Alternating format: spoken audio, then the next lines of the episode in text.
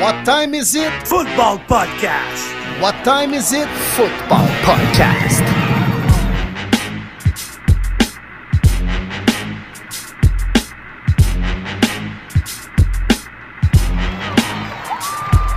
Podcast Premier et les buts est de retour pour une troisième saison. En offensive, David Monsieur Lion Bleu Gilbert, le prof de maths aussi à l'aise avec les chiffres qu'avec les lapsus dans les noms. En défensive, Martin Marty Bronco Saint-Jean, le courtier immobilier aussi actif que Sean Payton avec les agents libres. Et sur la ligne de mêlée, William Willie Browns Boivin, le journaliste aussi réputé que l'histoire des Bruns Cleveland. Êtes-vous prêt en situation de premier et les buts?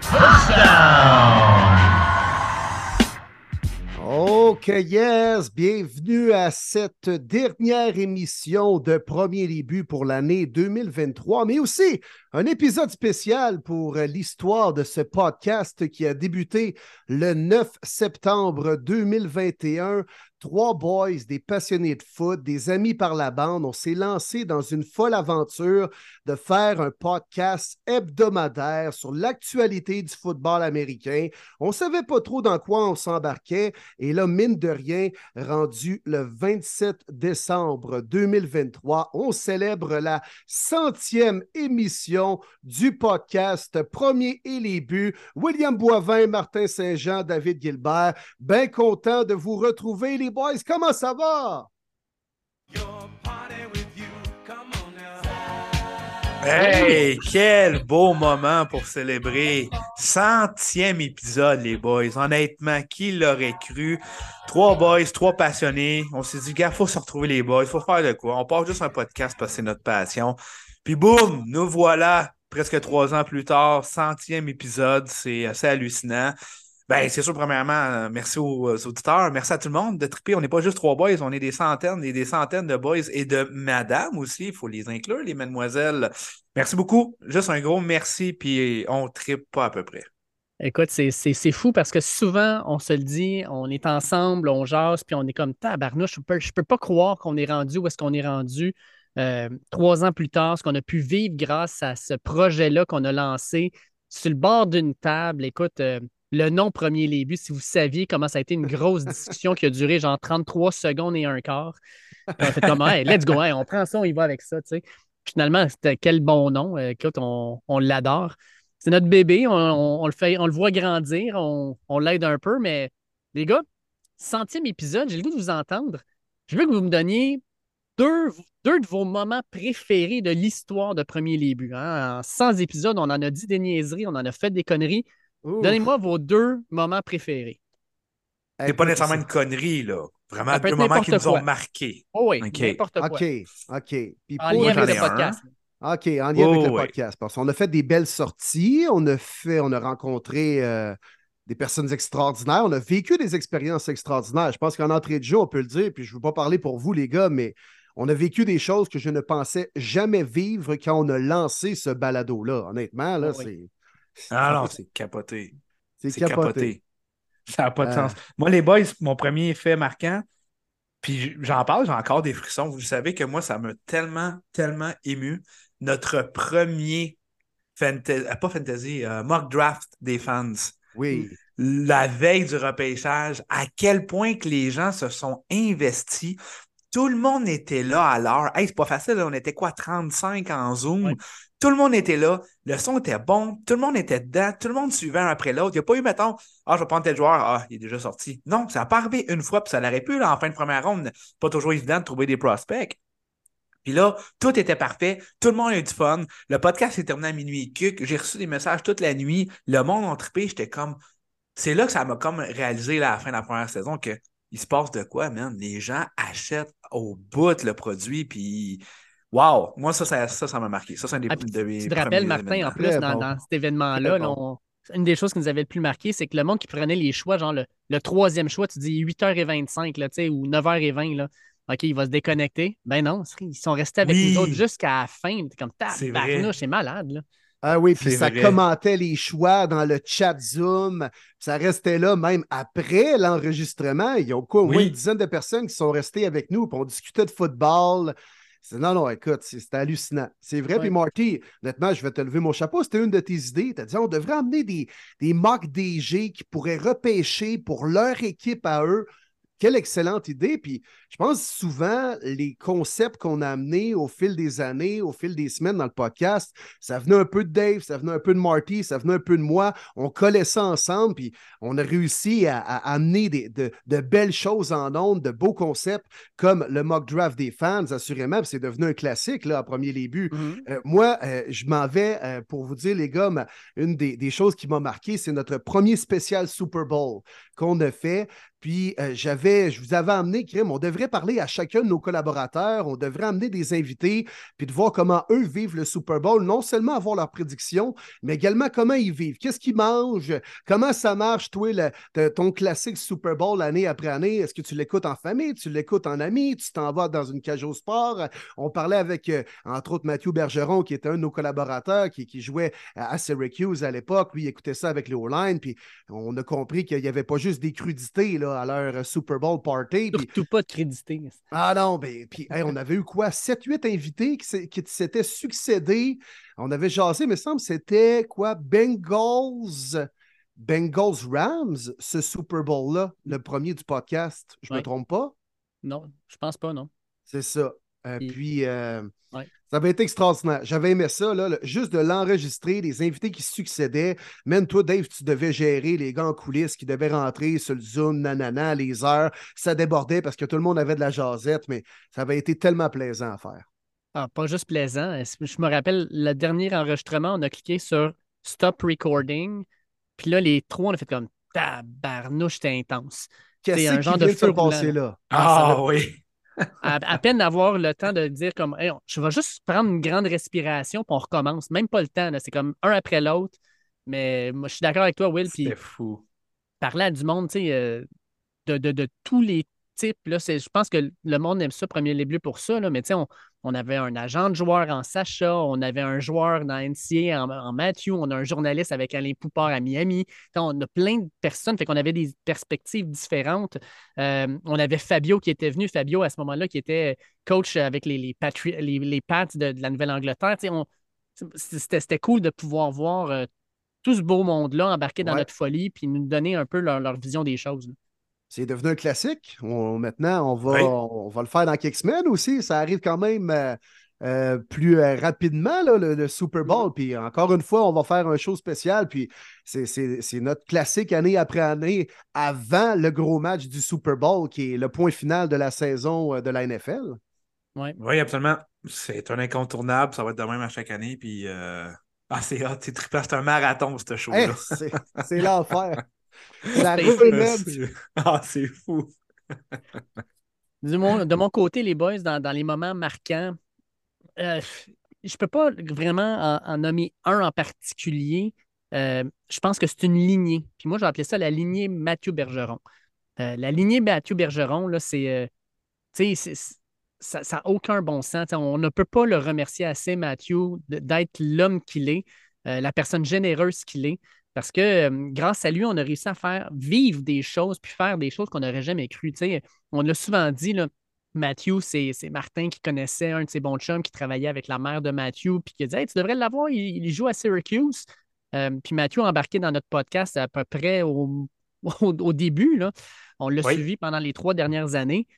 Puis, tu sais, Matthew, c'était d'y parler, c'était d'échanger avec lui. On avait du fun en masse. Puis, je pense qu'on a créé un lien autre que juste le, celui de podcaster avec invité avec lui. Puis après ça, ben, grâce à lui, là, ça a été euh, d'aller voir une game à Syracuse contre Notre-Dame. Euh, moi, je suis allé avec un de mes chums.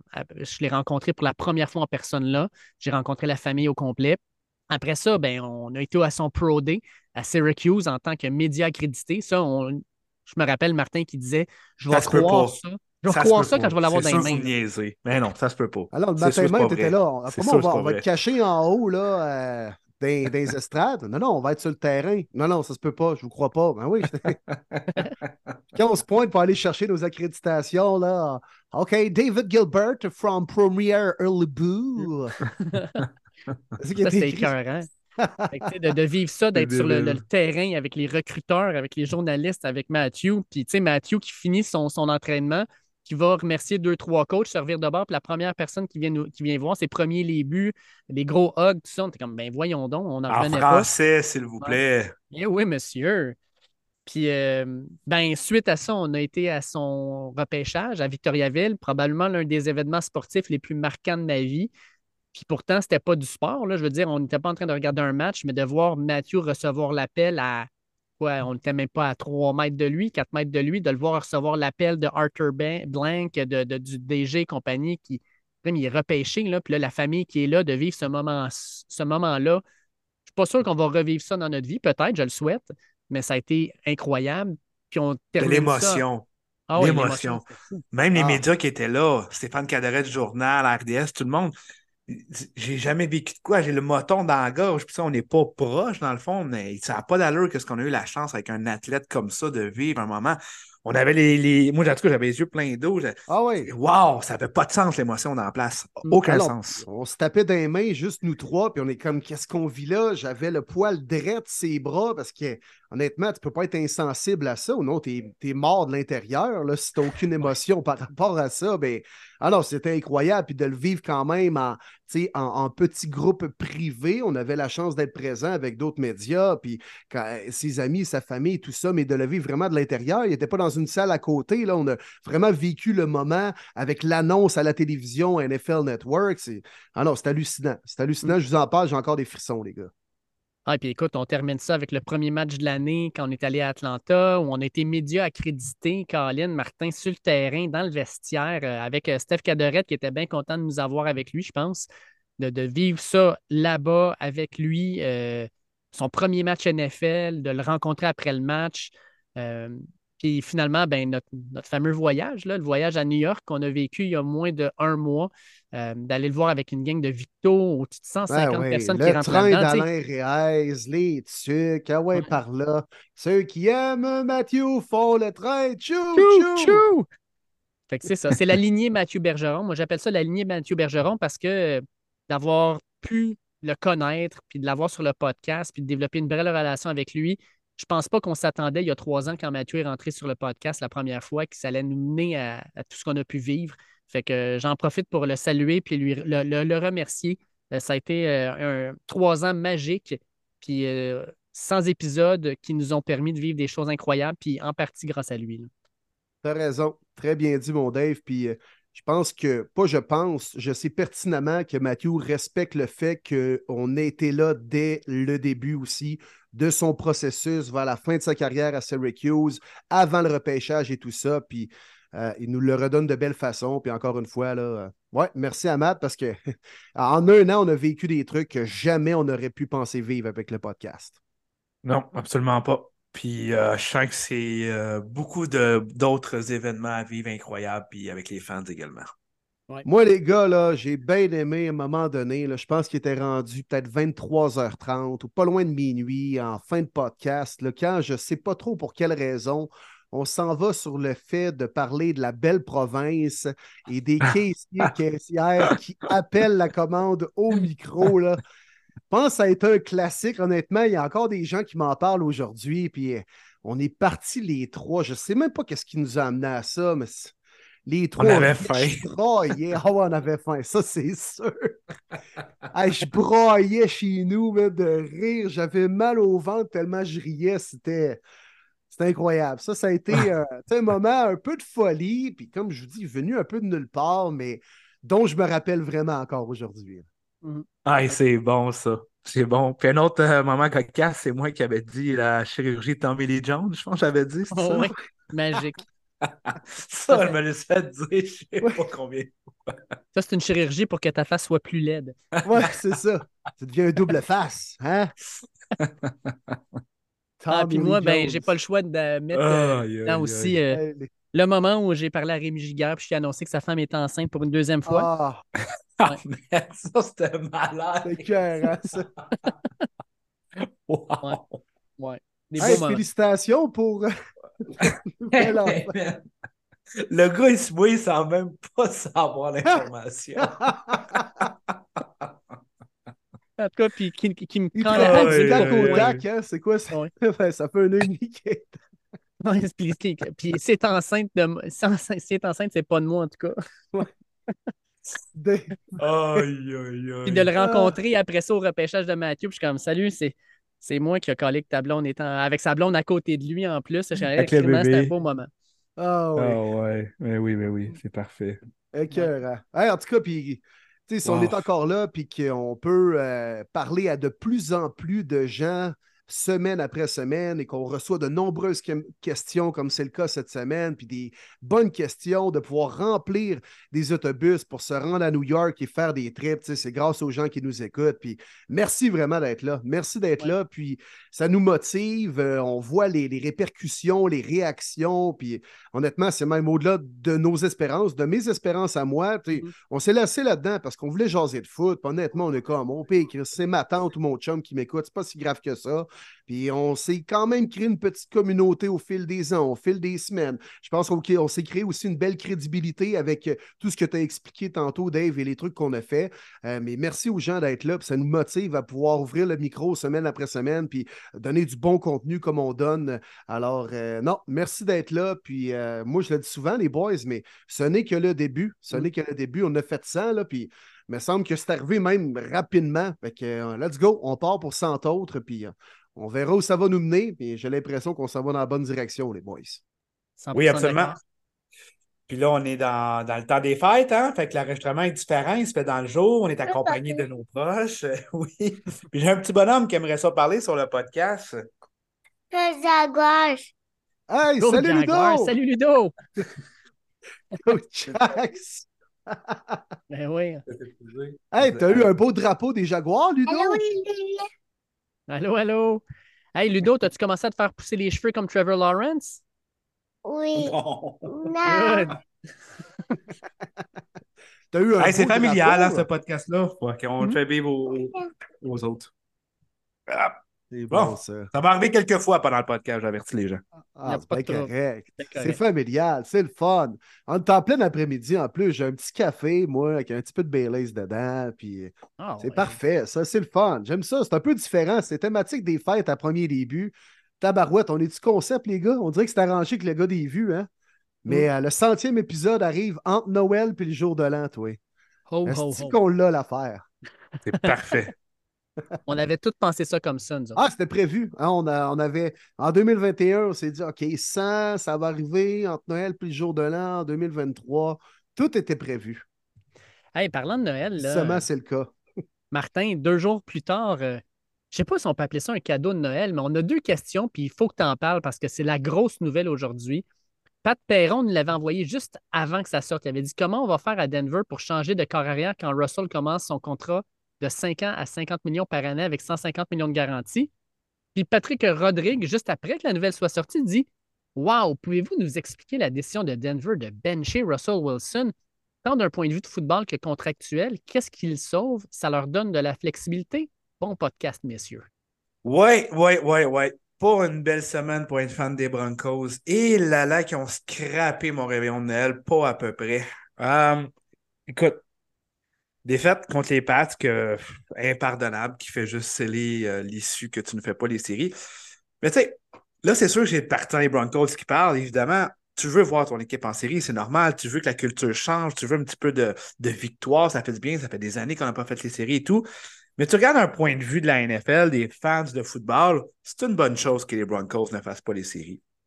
Quand tu parles d'une équipe qui a perdu contre les Raiders, les Commanders, les Jets et les Pats, quatre équipes qui ne feront pas les séries, tu perds les quatre matchs et à part de ça, à domicile, ben, je suis désolé, tu ne mérites pas de faire les playoffs.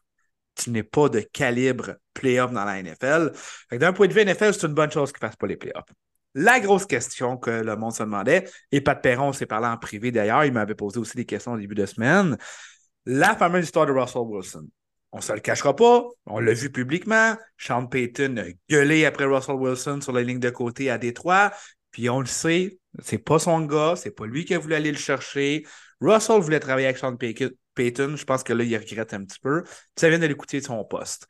Donc, c'était une, que- une question, je pense, qu'on a eu notre réponse. Russell Wilson qui est benché. Pourquoi? De un, effectivement, dans son contrat, une stipulation que si il est un membre des Broncos dépassé le. Je ne sais plus la date exacte, mais la cinquième journée de la nouvelle année de football. On sait que l'année de football, c'est toujours aux alentours du 7-10 mars. Donc, s'il est encore un membre à la cinquième journée de cette nouvelle année football, 37 millions est garanti de l'année 2025. Donc, c'est quand même loin. C'est quand même l'avantage du joueur. Et là, ils ont pris une décision de ben, probablement ne pas le garder. Donc, euh, la raison principale, ben, c'est les blessures, parce qu'une stipulation que s'il n'est pas capable de passer euh, des tests physiques puis qu'il est blessé, évidemment, il est obligé de rester à Denver et son contrat devient garanti. Donc, oui, il va y avoir du dead money. Ça, peu importe, ça a été épouvantable comme extension. Mais si tu peux sauver au moins cette partie-là en 2025, ça va être déjà ça de fait. Euh, c'est une Écoute, c'est une ère épouvantable du côté de Denver. Euh, ça va être bien simple. Euh, Sean Payton va repêcher le corps qu'il veut. Malheureusement, ça ne sera pas Caleb Williams ou Drake May. Il n'y a aucune chance. Mais ce corps-là va coûter des peanuts qui va remplacer le gros salaire de Russell Wilson et ça va être encore des années difficiles à Denver. Avant de revenir, de parler de ce qui s'est passé euh, avant de. Puis la situation de la transaction, crois-tu ultimement, Marty, que la bonne décision a été prise pour la situation actuelle des Broncos. Pas nécessairement ce que ça a coûté, puis le fait qu'on n'aurait pas dû aller le chercher. Ça, je veux pas qu'on en parle, parce qu'à un moment donné, il faut arrêter de revenir dans le passé. Mais là, ultimement, crois-tu que la bonne décision a été prise avec Russell Wilson? Oui.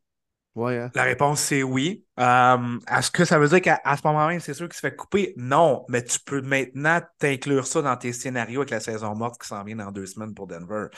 Tu veux vraiment éviter qu'il y ait une blessure. Donc, la bonne décision a été prise. Elle est tough, elle n'est pas facile parce qu'effectivement, si tu regardes l'échange, c'est une des pires échanges de l'histoire de la NFL, ça c'est sûr. Fait, ils voulaient l'essayer, ils se sont plantés, point. Mais actuellement, à l'heure qu'on se parle, euh, c'était la décision à prendre. C'est ce que j'avais dit à Pat cette semaine. Russell, c'est terminé, mon repêcher un QB, c'est ce que je crois. L'annonce a été faite aujourd'hui. Ouais, je suis assez d'accord avec toi. Euh, puis ultimement, écoute, ça a été un échec, il faut le dire. Russell Wilson à Denver, c'est. Euh, mettons sur 10, les boys, comment qualifiez-vous l'expérience Russell Wilson avec les Broncos? Ah, 3 sur 10 maximum. Maximum. On a vu quelques beaux flashs cette année, mais c'est grâce à la défensive qui donnait toujours une position clé sur le terrain. Tu regardes la séquence euh, victorieuse contre les, euh, les Bills, les Chiefs, les Browns. Qu'est-ce que, qu'est-ce qui a fait la différence? C'est les turnovers. La, la, marge était, je pense, de plus 13. À un moment donné, une défense ne peut pas faire ça sur une année longue, c'est impossible. Donc, c'est ce qui a fait le succès des victoires. C'est pas l'offensive, c'est pas Ross du tout. Mais quand tu regardes qui tire de l'arrière ou que la défensive, malheureusement, n'a fait pas de turnover, l'offensive, elle est inexistante. Mm. C'est un gros échec. Ah, puis Martin, moi, j'en ai une pour toi. Présentement, Russell Wilson est septième meilleur carrière de la Ligue sur le QBR. Il a quand même connu une bonne saison. Quand tu regardes ses statistiques, c'est quand même pas si mal. Est-ce que tu penses qu'à place de le couper, il y aurait peut-être une équipe qui serait prête à aller l'échanger en, en, en, renvoyant quelque chose de l'autre côté? Est-ce que ça serait possible selon toi? Première partie de ta question, Russell n'a pas une bonne saison. Il faut faire attention aux statistiques qu'il classe justement septième en QBR. QBR, il calcule beaucoup les touchés versus les interceptions. Comme je le dis, il y avait toujours un terrain favorable lorsqu'il partait avec le ballon. Euh, ça l'aide la situation très, euh, très facile. Le jeu au sol a bien fonctionné durant les victoires. Fait que par après, les play action, les attrapés miraculeux, on peut dire, de Cortland Sutton avec 10 touchés ça fait pas en sorte pour moi que Ross is the guy, loin de là. Euh, sa saison est meilleure que l'année passée, oui, parce qu'il était dans des situations plus favorables que l'année passée. Pour la deuxième partie de la question, aucune équipe donnerait même un choix de septième ronde pour Russell Wilson en ce moment même, avec le contrat qui s'en vient, tu peux juste pas. Fait que euh, est-ce que je dis que c'est la fin de Ross dans la NFL? Pas du tout. C'est clair qu'il va jouer dans un autre uniforme l'année prochaine. Puis je pense qu'il va être un partant à part de ça ailleurs dans la NFL, mais pas avec ce contrat-là. Il n'y a aucune chance. Oui, clairement. Parce qu'une transaction implique que tu dois absorber le contrat signé avec les Broncos. Puis exact. Ça, c'est du Ou cash une partie. Là. Ouais, c'est partie. Exact. Exact. Mais non, c'est clair qu'il se retrouve une job, va signer un an quelque part et probablement comme partant. Là.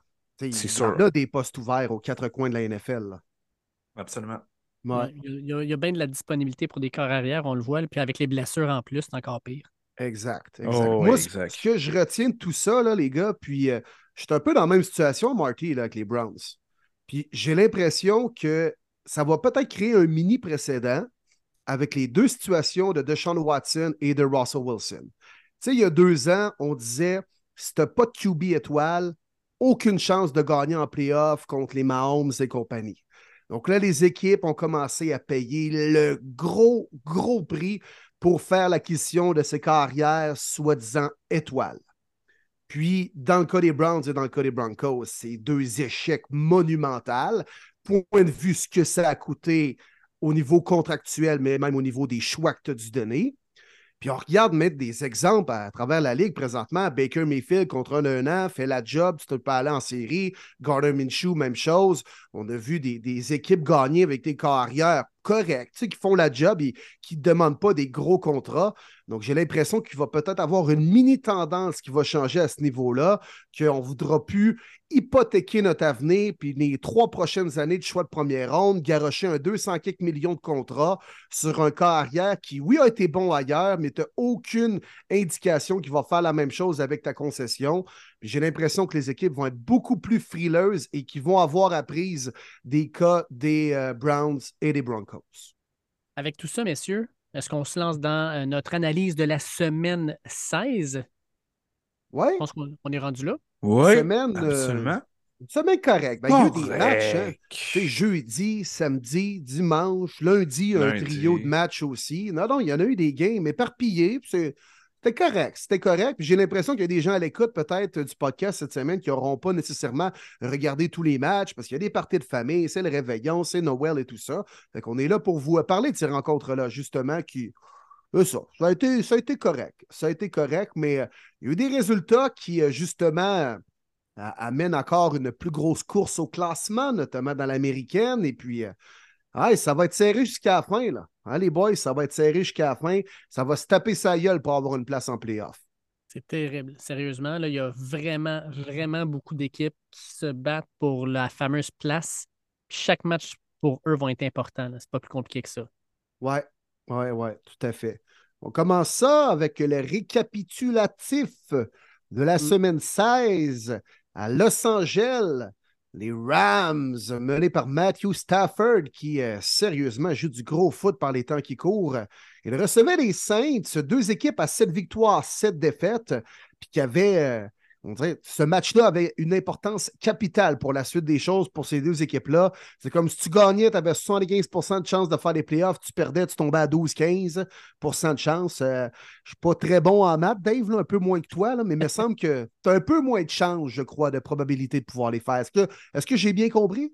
C'est léger, mais tu vois quand même les subtilités. OK. Euh. Puis, honnêtement, Mais- 30-22 la victoire des Rams, mais le match n'a pas été aussi serré que le pointage l'indique. Ah, puis je sais pas là, si vous êtes d'accord avec moi, mais maudit que je suis content que les Saints aient perdu ce match-là. Parce que s'il y a une équipe que je veux pas voir là, là en série, c'est bien les Saints qui sont tellement plates à regarder. Je Ouais. préfère voir les Rams, une équipe qui est jeune, une équipe qui a un corps arrière qui, qui, mais qui joue du gros football. Euh, ils ont des bons joueurs un peu partout, des, des Karen Williams, que ce soit des Cooper Cup, des Puka Nakua, euh, Aaron Donald et compagnie.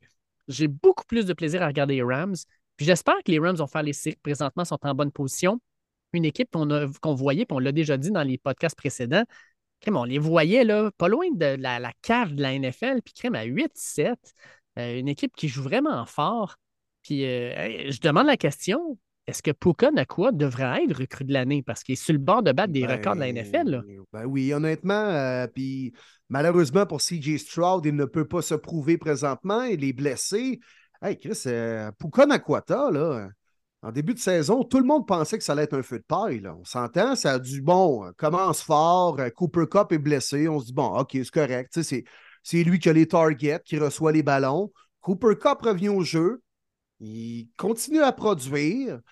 Euh, Il est gros, il court bien ses tracés. Je l'ai vu faire des catchs en double couverture contre les Saints. Là, il est présentement quatrième dans la NFL avec 1327 verges. Comme tu dis, Dave, il pourrait très bien battre le record qui maintenant est de Chase. Que Jefferson et Chase l'ont battu là, deux ans de suite pour le receveur recru avec le plus grand nombre de verges en une saison. Honnêtement, au fil d'arrivée, c'est euh, très, très serré entre Stroud et euh, Nakua. Ah non, écoute, puis on s'entend, là, je veux dire, euh, il commence à être euh, surveillé par des bons corners. Là. On le prend plus juste comme le gars qui la recrue, puis ah, crème, il nous a surpris. Là. Il ne surprend plus personne. là. Il fait juste bien jouer. Puis il l'avait dit même en début d'année. euh, tu sais, Cooper Cup avait comme une, une tradition euh, qui appelait ça le- les déjeuners. Je pense que c'était lundi matin, les déjeuners avec Matthew Stafford. Fait qu'il arrivait extra tôt, genre à 5 heures euh, euh, au- site d'entraînement. Puis s'assoyait en déjeunant, puis il faisait du film. Puis euh, Stafford, c'était son classique avec Cooper Cup. Puis Nakua, en début d'année, tout de suite, est arrivé, puis a fait Ouais, ben, j'aimerais ça être là-dedans, moi, avec, j'aimerais ça faire partie de votre groupe. Fait qu'il est rentré là-dedans, puis tout de suite, ils ont créé, je pense, une bonne relation. Stafford, euh, je pense qu'il a, il a apprécié que le jeune qui rentre euh, veuille se prouver, veuille faire la même chose que les meilleurs, puis soit prêt à faire les sacrifices. Puis ben, c'est payant. Fait que les Rams euh, créent une grosse victoire, content pour, euh, pour eux autres. Puis j'espère qu'ils vont continuer à nous surprendre. Karen Williams aussi, là, super saison. Tu sais, les Rams, là, Wow. il, il disait là, il était dans un cap L. Je pense qu'il y avait 75 millions en dead, en dead money cette année. Tout le monde disait que ça allait être une année de reconstruction. Mais crime, une année de reconstruction à 8-7, c'est écœurant. Puis à partir de l'an prochain, ils vont avoir beaucoup plus de liberté financière. Avec un corps arrière qui a de l'air à vouloir continuer à jouer, avec des bonnes jeunes pièces, ça va être une équipe à garder à l'œil. là. Ouais, t'as raison, parce qu'on repêche très bien. William, choix de cinquième ronde. Nakua, choix de cinquième ronde. Si tu es capable de trouver, euh, de, de faire des trouvailles dans les rondes plus tardives, là, ta barouette, tu peux toujours être compétitif dans la NFL. Et on parlait d'expériences euh, négatives puis d'expériences qui n'ont pas fonctionné avec Russell Wilson. Derek Carr avec les Saints, là, je pense que ça rentre dans cette catégorie-là. là. Oh oui, écoute, il n'y a rien qui fit. Ah, C'est- pas le fun. Derek Voiture. Mm. D'après moi, il est sur le flat déjà, là. Une couple de roues, d'ailleurs. Les deux d'en arrière. là. Samedi, on a un match de division euh, AFC North, euh, la fameuse division de T. Brun, mon cher Will. Probablement un match que tu as regardé. Puis je pense que tu espérais que les Steelers gagnent ce match-là parce qu'avec cette victoire-là, ben pour T. Brun, ça leur donnait une meilleure opportunité de faire les séries. Puis comme de fait, les Steelers gagnent ça 30 et- 34 à 11 sur le dos de l'ex à Eugénie Bouchard que tu avais dit, ben lui, il est, il est cassé, il est cassé, mais crime. Il a bien joué, Mason Rudolph, là. Ouais, ouais, tout à fait. Ah non, Mason Rudolph, après avoir reçu un gros casque sur la tête par Miles Garrett il y a quelques années, après avoir vécu une relation avec Eugénie Bouchard, euh, il revient de plus belle en force. Bon match, honnêtement, là, c'est beaucoup plus convaincant et beaucoup plus à l'aise sur le terrain que ce qu'on avait vu de Mitchell Trubisky dans les deux derniers matchs. C'est même pas proche. là. Même pas proche. Puis je pense qu'on avait les trois prédit la victoire des Steelers, euh, du moins deux des trois gars Oui. du podcast, parce que, il est- je sais pas, me semble que c'était le c'était genre aux Steelers de sortir une grosse performance à domicile. Ça faisait quelques semaines qu'on n'était vraiment pas convaincants. On commençait à critiquer l'organisation, Mike Tomlin. Puis Jake Browning, ben, il a forcé le ballon à quelques reprises. Il a lancé des interceptions. Puis grosse victoire des Steelers. Oui, absolument. Puis là, l'aide de ce game-là, ben, c'est d'avoir fait jouer le petit Nez Rouge dans la chambre des Steelers après la game. C'est juste parfait. Avec en Mason Rudolph. On en a quelques-uns en passant, là, des receveurs qui ont connu des grosses semaines. George Pickens, 4 attrapés, presque 200 verges, 2 touchdowns. Après avoir déclaré que ça ne tentait pas de se faire blesser par, ce- euh, par un roll-up pour ne pas bloquer, ben lui, il a décidé que, crime, euh, finalement, quand je cours vraiment vite et que j'ai personne autour de moi, je ne peux pas me blesser. Fait que let's go. Euh, gros- grosse game pour lui. Ouais, ouais, ouais. Il a bien répondu quand même face à ça. On s'en va euh, samedi soir, les boys, alors que les Bills rendaient visite aux Chargers. On s'attendait vraiment à une victoire euh, éclatante, dominante, facile. Eh bien non, Bâton de hockey n'a pas voulu donner ça facile à Buffalo. Mm. Easton Synergy Stick on a joué une belle. Deux fois, il sort de sa pochette les courses, puis baisse l'épaule, baisse le casque contre le safety. Ah ouais, par là. Moi, je veux prouver que j'ai ma place sur le terrain. Je ne vais pas glisser devant le safety. Je baisse le casque, je baisse l'épaule, puis non, honnêtement, il a- il a bien performé.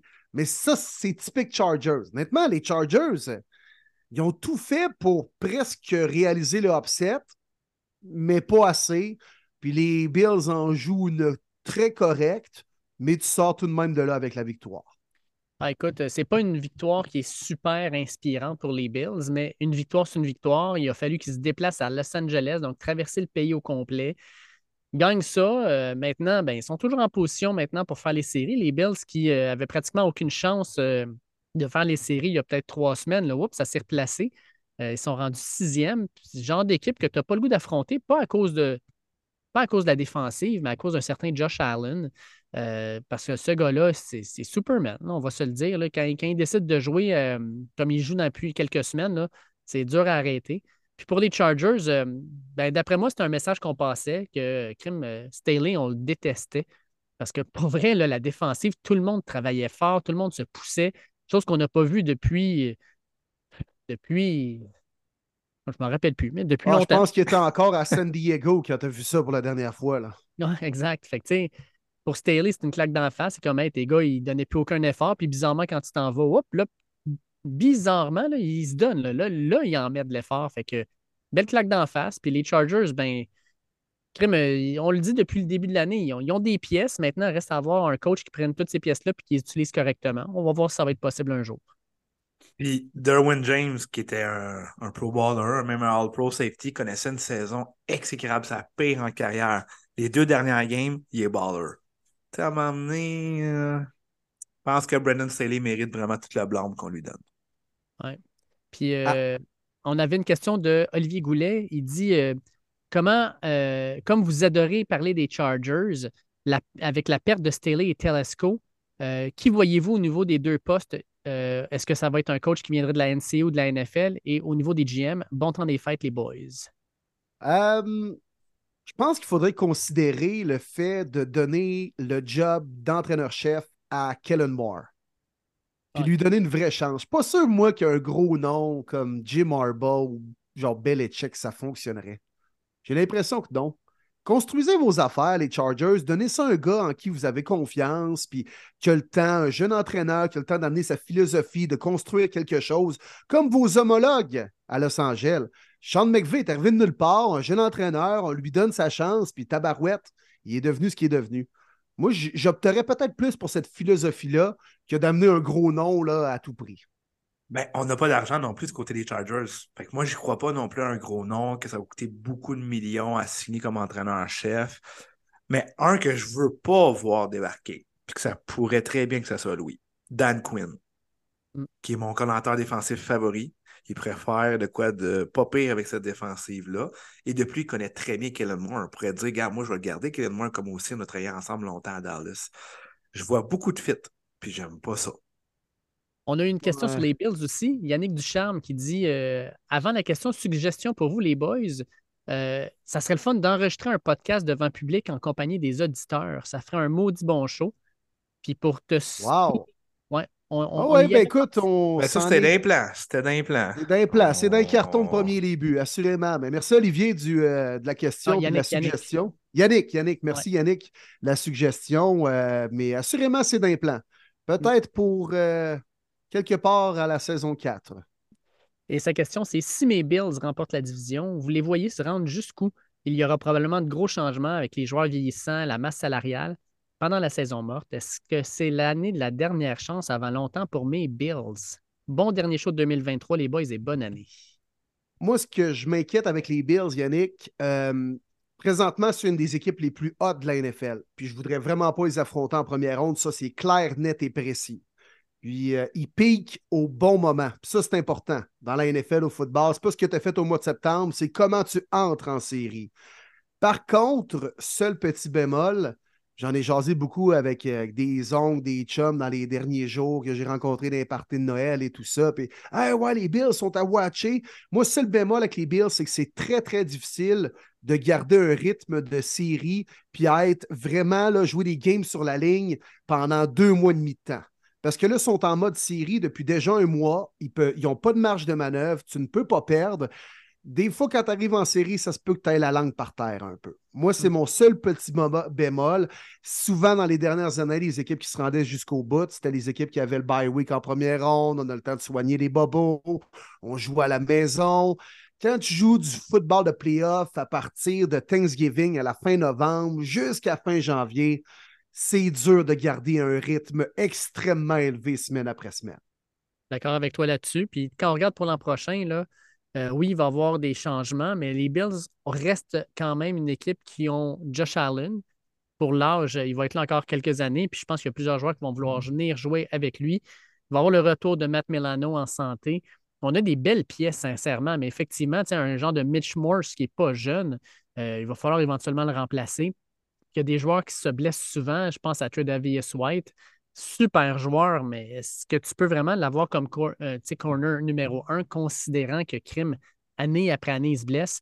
Quand tu dis c'est l'année de la dernière chance, je ne le crois pas parce qu'un peu comme Joe Burrow qui se l'était fait demander, il dit la fenêtre d'opportunité, c'est jusqu'à temps que je termine ma carrière parce que je pense qu'à chaque année, j'ai une fenêtre qui s'ouvre.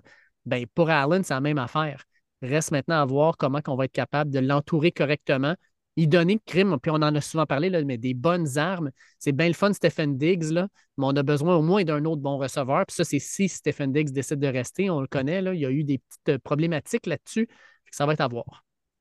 On passe du côté euh, d'Atlanta, les boys, au superbe Mercedes-Benz Stadium. Les Falcons recevaient les Colts et enfin, on a explosé offensivement du côté des Falcons.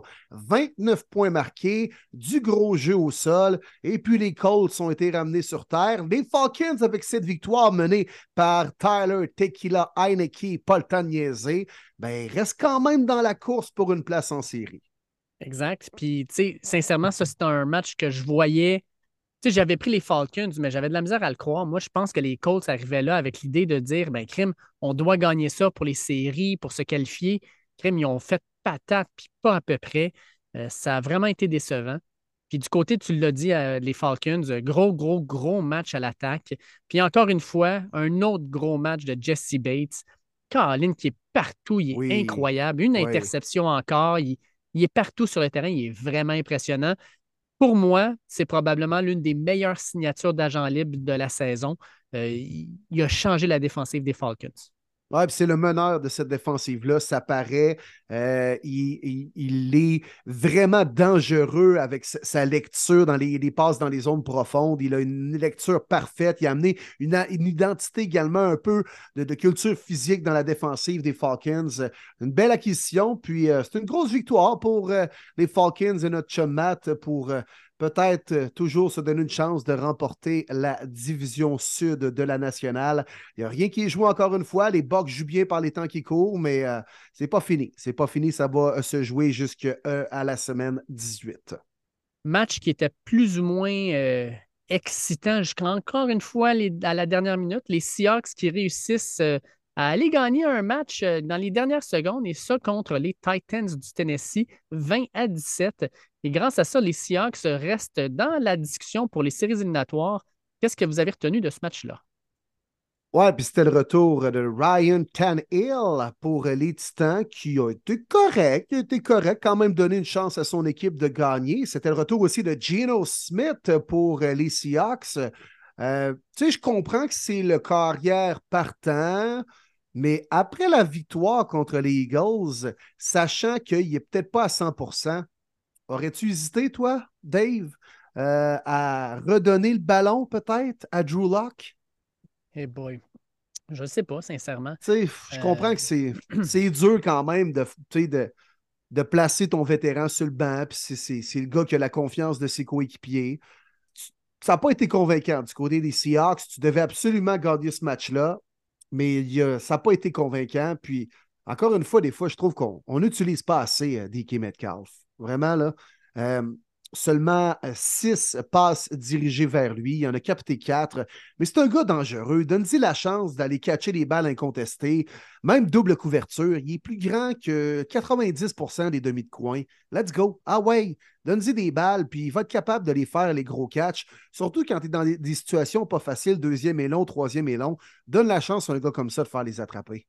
Ah, Je suis 100% d'accord avec toi là-dessus. tu sais, Puis quand tu l'as dans ton fantasy, c'est frustrant parce que Ah. tu le dis, tu sais, c'est, c'est le joueur qui peut faire la différence à tous les matchs. Puis crime, euh, on va aller donner à Lockett de- une chance, puis à Smith Njigba une chance aussi. Puis ça, c'est pas de trouble, là. Mais crime, tu devrais y lancer le ballon au minimum 7 à 8 fois par match. Puis, euh, tu sais, c'est pas juste plus grand, c'est plus gros, plus rapide. C'est, c'est Megatron, Simonac. Sais, Stafford, il se cassait pas la tête quand il l'avait Calvin Ben non, Johnson. ben non. On va le lancer au gros bonhomme. Puis penses-tu qu'il était dans le plan de match des défensives qui affrontaient? Ben oui. Tu sais, Ouais. moi, la philosophie de Ah, mais là, euh, ils vont mettre une double couverture sur lui, là, et puis ils vont savoir qu'on va lui passer le ballon. Ben oui, c'est sûr, Esti. Voyons, c'est votre meilleur joueur. Mais les Niners, ils se posent pas de questions. Puis dans le temps, les Lions, ils s'en posaient pas. Puis penses-tu que Joe Montana avec Jerry Rice, il s'en posait des questions lui aussi? Voyons. On va toujours à bonne place. Bon, par- parlant d'aller à la bonne place, mon Dave, vous en allez en tête de la di- division Nord. Les Lions, grosse victoire de 30-24. Ça n'a pas été évident contre les Vikings, match de division très important. Mais là, c'est fait. Vous gagnez enfin le titre de la division. Quoi, c'était pas arrivé depuis 93, cette histoire-là? 93. Bravo. Bravo, Dave. Merci, les Lions merci. Bleus. Bravo. Ça n'a pas été Un facile, on va se le dire. hein. J'ai- J'ai j'ai ragé pendant ce match-là. Moi, genre, je capotais. Ah, tu sais, tu dis, donne le ballon à tes meilleurs joueurs. Là. Sam Laporta, là, tu lui lances le ballon trois fois pour 18 verges. That's it, that's all. Tabarnouche. Impliquez-les plus un peu. Là. À chaque fois qu'il est impliqué dans un match, crime, ça donne des belles dividendes. Mais, crime, Justin Jefferson, là, tabarnouche. Ah, il est stressant quand tu joues contre, sérieusement. Peu importe. Et là, on s'entend, c'est Nick Mullins qui lance le ballon. Là. Fucking Nick Mullins avec quatre interceptions. Puis malgré tout, à chaque fois que le ballon s'en allait sur Jefferson, j'étais comme hit, hit, grosse attrapée sur grosse attrapée sur grosse attrapée. Il est vraiment extraordinaire. Écoute, grosse victoire. Euh, J'ai pas aimé, je vais être honnête, là, j'ai pas aimé Détroit à la fin du match célébrer avec des skulls là, sur le terrain des Vikings. On s'y repogne dans deux semaines. Puis je sais bien, là, on va avoir gagné la division, puis il faut célébrer, puis c'est correct. Mais va pas mettre ça dans la face des Vikings parce que dans deux semaines, quand ils vont revenir te jouer, là, ils vont être en maudit, ils vont s'en rappeler. Puis c'est dans des genres de matchs de même où il y a des blessures qui peuvent arriver, la frustration embarque. Moi, gagne comme si tu étais déjà allé dans ce coin-là. Là. Puis en tout cas, ça, j'ai moins aimé, mais j'aime bien la victoire, par exemple. 11-4, on est euh, même encore dans la course pour gagner le NFC. Puis euh, on verra, on verra, mais j'ai. J'ai, de la joie, puis j'ai encore, encore un petit peu une crainte quand on va rentrer en série, qu'on se fasse sortir en première ronde. Ça se peut. C'est une équipe qui est jeune, mais euh, on va célébrer pour l'instant. Mais oui, mais oui, célébrez. Ça fait combien d'années que vous attendez ce moment-là avec une équipe excitante? Mais j'ai un petit bémol, Dave. Ça, ça me fait mal. Où était mon boy Sam Laporta? Trois targets, comment? C'est mon boy. Été surpris pour vrai qu'on l'implique pas plus que ça. à La game s'est finie euh, très serrée. Euh, Titan recrue de l'année, évidemment, puis un, excellent joueur. Je dis ça un petit peu avec farce parce que je l'ai dans mon fantasy et malheureusement, je me suis fait éliminer en demi-finale. Mais euh, non, belle victoire sur la route. Euh, on accorde beaucoup de verges. Moi, c'est ce qui m'inquiète un petit peu de la défensive des Lions, mais on crée des revirements. C'est ce qui nous a sauvés beaucoup. Jefferson, pour vrai, là, tu sais, quand il attrape le ballon, là, pac, puis il repart, puis il est vraiment quelque chose. Puis les Vikings, euh, tellement tristes. Jordan Addison qui s'est blessé, il n'a pas été de retour. TJ Hawkinson, un turn ACL et MCL. Ça, c'est terrible parce qu'il y a des fortes chances qu'ils ne soient même pas là la semaine 1 de l'année prochaine pour les Vikings. Euh, ça fait très mal alors qu'on a investi beaucoup de sous en lui. Minnesota qui ne savent même pas qui sera le carrière cette semaine. On peut probablement déjà dire qu'ils sont éliminés. La seule chose que je peux dire, par exemple, sur mes Lions, probablement l'une des meilleures classes recrues de l'année. On a Jammer Gibbs qui a couru pour 100, ben, tu sais, 80 verges plus 20 verges de réception. On a un certain. euh, euh, on a un certain euh, Dion- Brian Branch, je m'en dire Dion Branch. Brian Branch, euh, crime, lui avec, là, il fait des gros jeux, il est partout sur le terrain. Jake Jack Campbell, Campbell, ben oui. très bon. Euh, Laporta, on en, a, on en a parlé en masse, là, en long et en large. Ça a vraiment été. Puis à- on a, j'ai, commencé à. Je l'ai vu, je ne sais pas si vous l'avez vu, ces, lignes de côté, mais on a vu Endon Hooker. euh, Endon Hooker qui pourrait être le fameux corps arrière de franchise dans 3-4 ans. Moi, sincèrement, là, euh, ça fait deux super belles cuvées qu'on va chercher. Puis la seule chose qui m'inquiète, c'est que tu me disais la, défensive, euh, Martin, là, Hutchison, on ne le voit pas depuis quelques matchs. Là, il, il y a moins de statistiques, il fait moins de sacs. euh, on dirait que Crème, il a pris un petit peu plus ça relax. Est-ce que c'est parce qu'il veut se ménager pour terminer la saison en force puis rentrer en série? Je l'espère. Mais Hutchison, on le voit moins puis ça m'inquiète un peu. On s'en va à New York, les boys.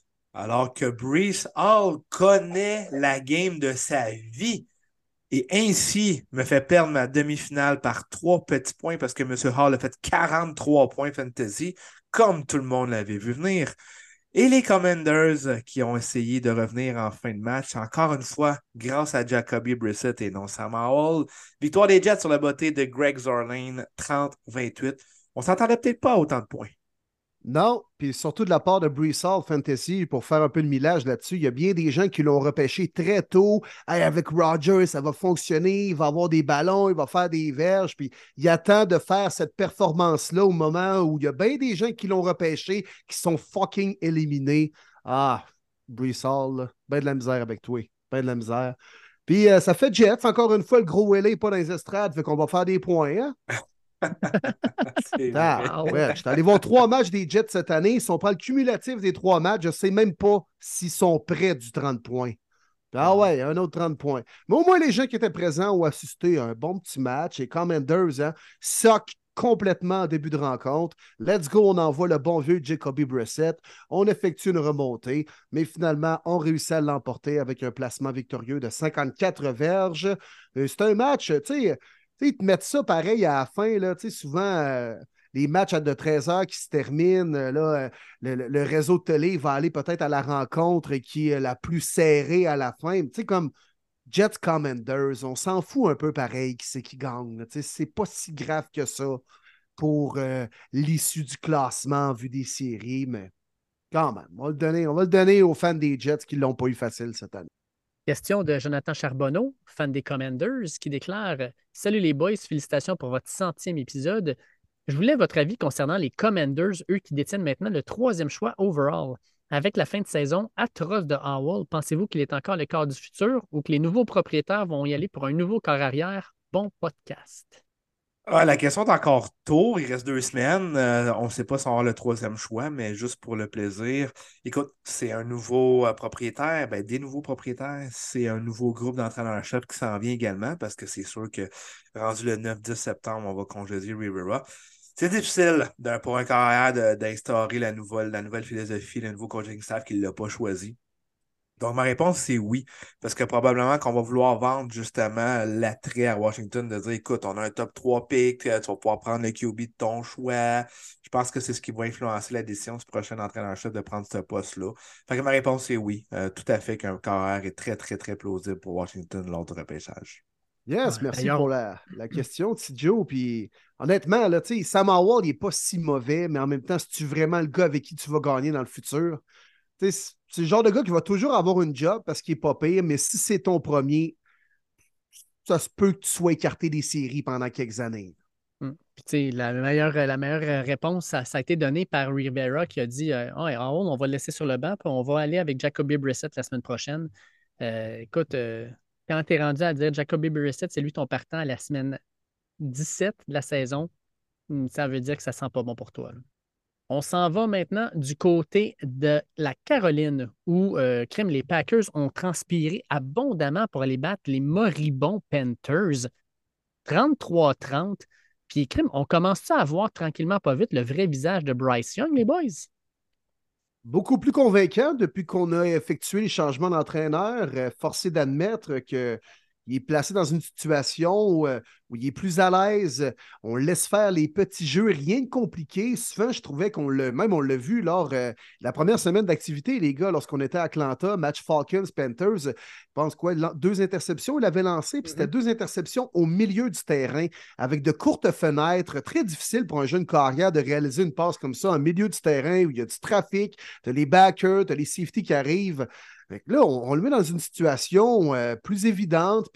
Ça, c'est pas son premier match de 300 verges, c'est, pas, ça doit être son deuxième cette année. Mm. Il, il a été, euh, non, il a, il a bien fait honnêtement, puis on voit des signes encourageants en vue de, de l'an prochain. Puis euh, 30 points pour les Panthers, là, euh, c'est pas pire aussi. C'est de bon augure pour, euh, pour ce qui s'en vient en vue de la saison morte. Puis les Packers se devaient absolument de gagner ce match-là pour rester dans la course. là. C'était, euh, c'était une victoire qu'on se devait d'aller chercher. Puis euh, finalement, on a suivi jusqu'à la fin. Là? Ah, Ouais, vraiment. Puis j'ai cru que Panthers gagnait, pour vrai, les boys. J'en étais Ouais. sûr. En tout quatrième quart, tout ça, tabarouette, Packers vont l'échapper big time. Finalement, on a réussi à, à avoir la victoire, c'était vraiment important. Mais euh, ça fait bien pour Young à ce dernier droit de la saison, là, de donner un petit peu de confiance là, pour tout. Euh, très bien paru. Je pense qu'on est tous d'accord aussi que ça a été son meilleur match euh, de l'année pour Rice Young. Euh, semblait vraiment être en contrôle. Fait que non, c'est cool pour lui. Bien, bien content pour le jeune de, de- de prendre confiance. Mais avez-vous vu euh, ça a-tu été- Non, ça n'a pas été en prolongation, right? Non. Non, ça n'a pas été en prolongation. Mais lors du Quintus, euh, début de la rencontre, c'est Jerry Alexander qui était sur le terrain avec les autres capitaines, puis qui a collé le Heads ou le Tails. Mais savez-vous que si vous n'êtes pas un capitaine, vous n'avez pas le droit de coller le Quintus. Et si vous le faites, ça équivaut à un match de suspension. Mais Jerry Alexander, croyez-le ou non, ne, peut pas jouer cette semaine pour les Packers wow. ton meilleur CB, alors que tu te bats pour rentrer en playoff, ne sera pas là à cause d'un fucking 25 cents. No fun league, hein?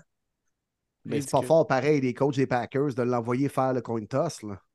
Il y a quelqu'un Non, qui a mais ça a l'air que c'est c'est- c'est- c'est- c'est pas un coach qui a été puis personne ne l'a vu. Sacrément. C'est vraiment Ouais. pas fort. C'est vraiment pas fort, mais il était pas au courant de ce règlement-là. Fait que euh, trop tard, les Packers ont été. euh, c'est NFL qui était voir les Packers, puis on dit écoute, ton, ton, ton joueur va suspendu un match à cause de ça. Hey, tout ça ouais. pour un maudit pile ou face. C'est-tu parce qu'il était bon dans la chambre, hein, le pile ou face? C'est lui qui avait le meilleur score de tous les joueurs qui a décidé d'y aller. c'est- Ou peut-être c'était le méchant bon le joueur de pile ou face. C'était le thrill de le faire. D'après moi, ils se sont rendus compte que le gars, il était chanceux. Ils ont joué au poker la soirée d'avant. Puis on dit Hey, Ah vas-y ouais. donc, t'as eu une grosse game la- l'année dernière. Montre-nous que la chance est de ton côté. Là. Voilà. On va choisir pile. Ah, fuck, c'est face. Ah, finalement, ça ne servait à rien. Puis en plus, il est suspendu. Ah, Zéro en deux. c'est le fun, hein? Tabarouette. Quand ça va bien, ça va bien. Puis quand ça va bien, ben, vous êtes un fan des Browns présentement. Parce que ça, ça va très bien. 10 victoires pour les Bruns. Euh, gain de 36-22 contre les Texans de Houston. Ça a été euh, un match sérieusement à sens unique. Le pointage n'indique pas nécessairement l'allure de la rencontre.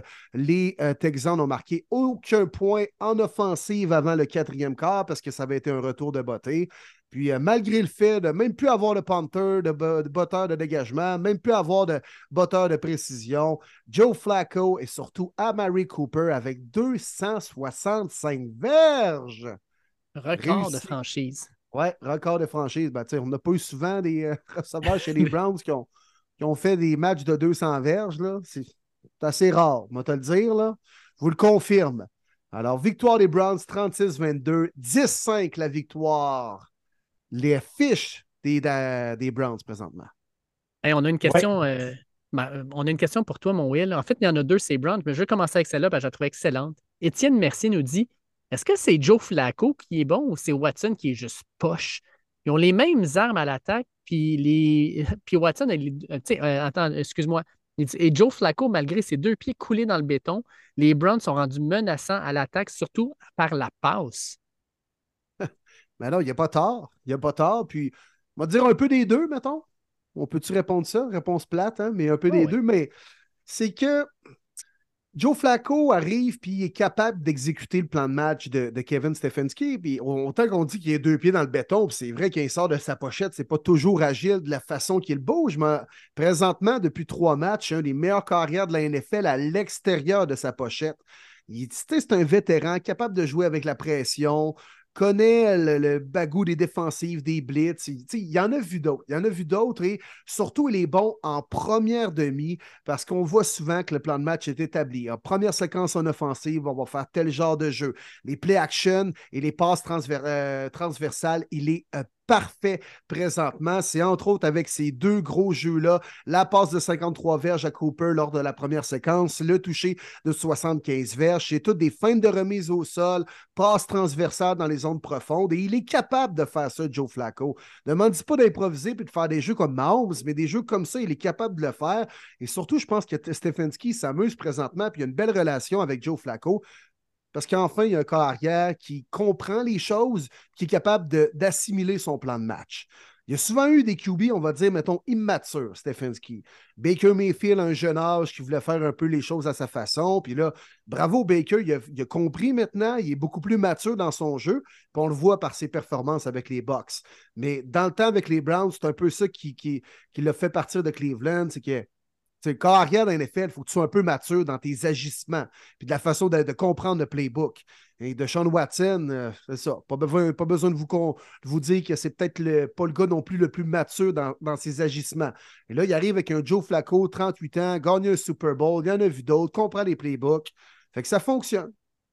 Je ne vais pas trop m'emballer, là. Et là, je les vois, les boys, là, dans mes groupes privés, là, avec les fans des Browns à Cleveland. Ah ouais, là, on signe Flacco pour 10 ans, puis on lui donne 500 millions, puis let's go. Euh, ah ouais, il va nous amener aux grands honneurs cette année. On se calme, on prend une bonne respiration. C'est le fun, ça marche présentement. Tant mieux, on en profite, là, mais il ne faut pas trop s'emballer. OK, là? On va y aller match par match. Et David Njoku peut le remercier aussi. Quel streak il a depuis la semaine 7, je crois. Il est top 3 Titan de la Ligue. C'est hallucinant. C'est une arme impressionnante et importante. On l'a toujours dit, son potentiel, son physique et tout ça, mais Watson n'utilisait pas. Les autres corps avant, non, mais Flacon aussi a toujours aimé ses délires rapprochés, mais du coup, est une pièce euh, importante de l'offensive. Une chance qu'on l'a signé du côté des Browns et que lui a cru aussi que Stefanski est resté là. Euh, parce que ce duo-là, on parle beaucoup de Flacco Cooper, mais Flacco et là, wow, c'est du solide. T'as raison. Et puis, euh, autre question de Yann Aubu, notre cher Yann qui est avec nous à New York. Salut les boys. Premièrement, félicitations pour votre centième. Vous accomplissez un très bon travail. Ma question concerne la situation des botteurs chez les Browns.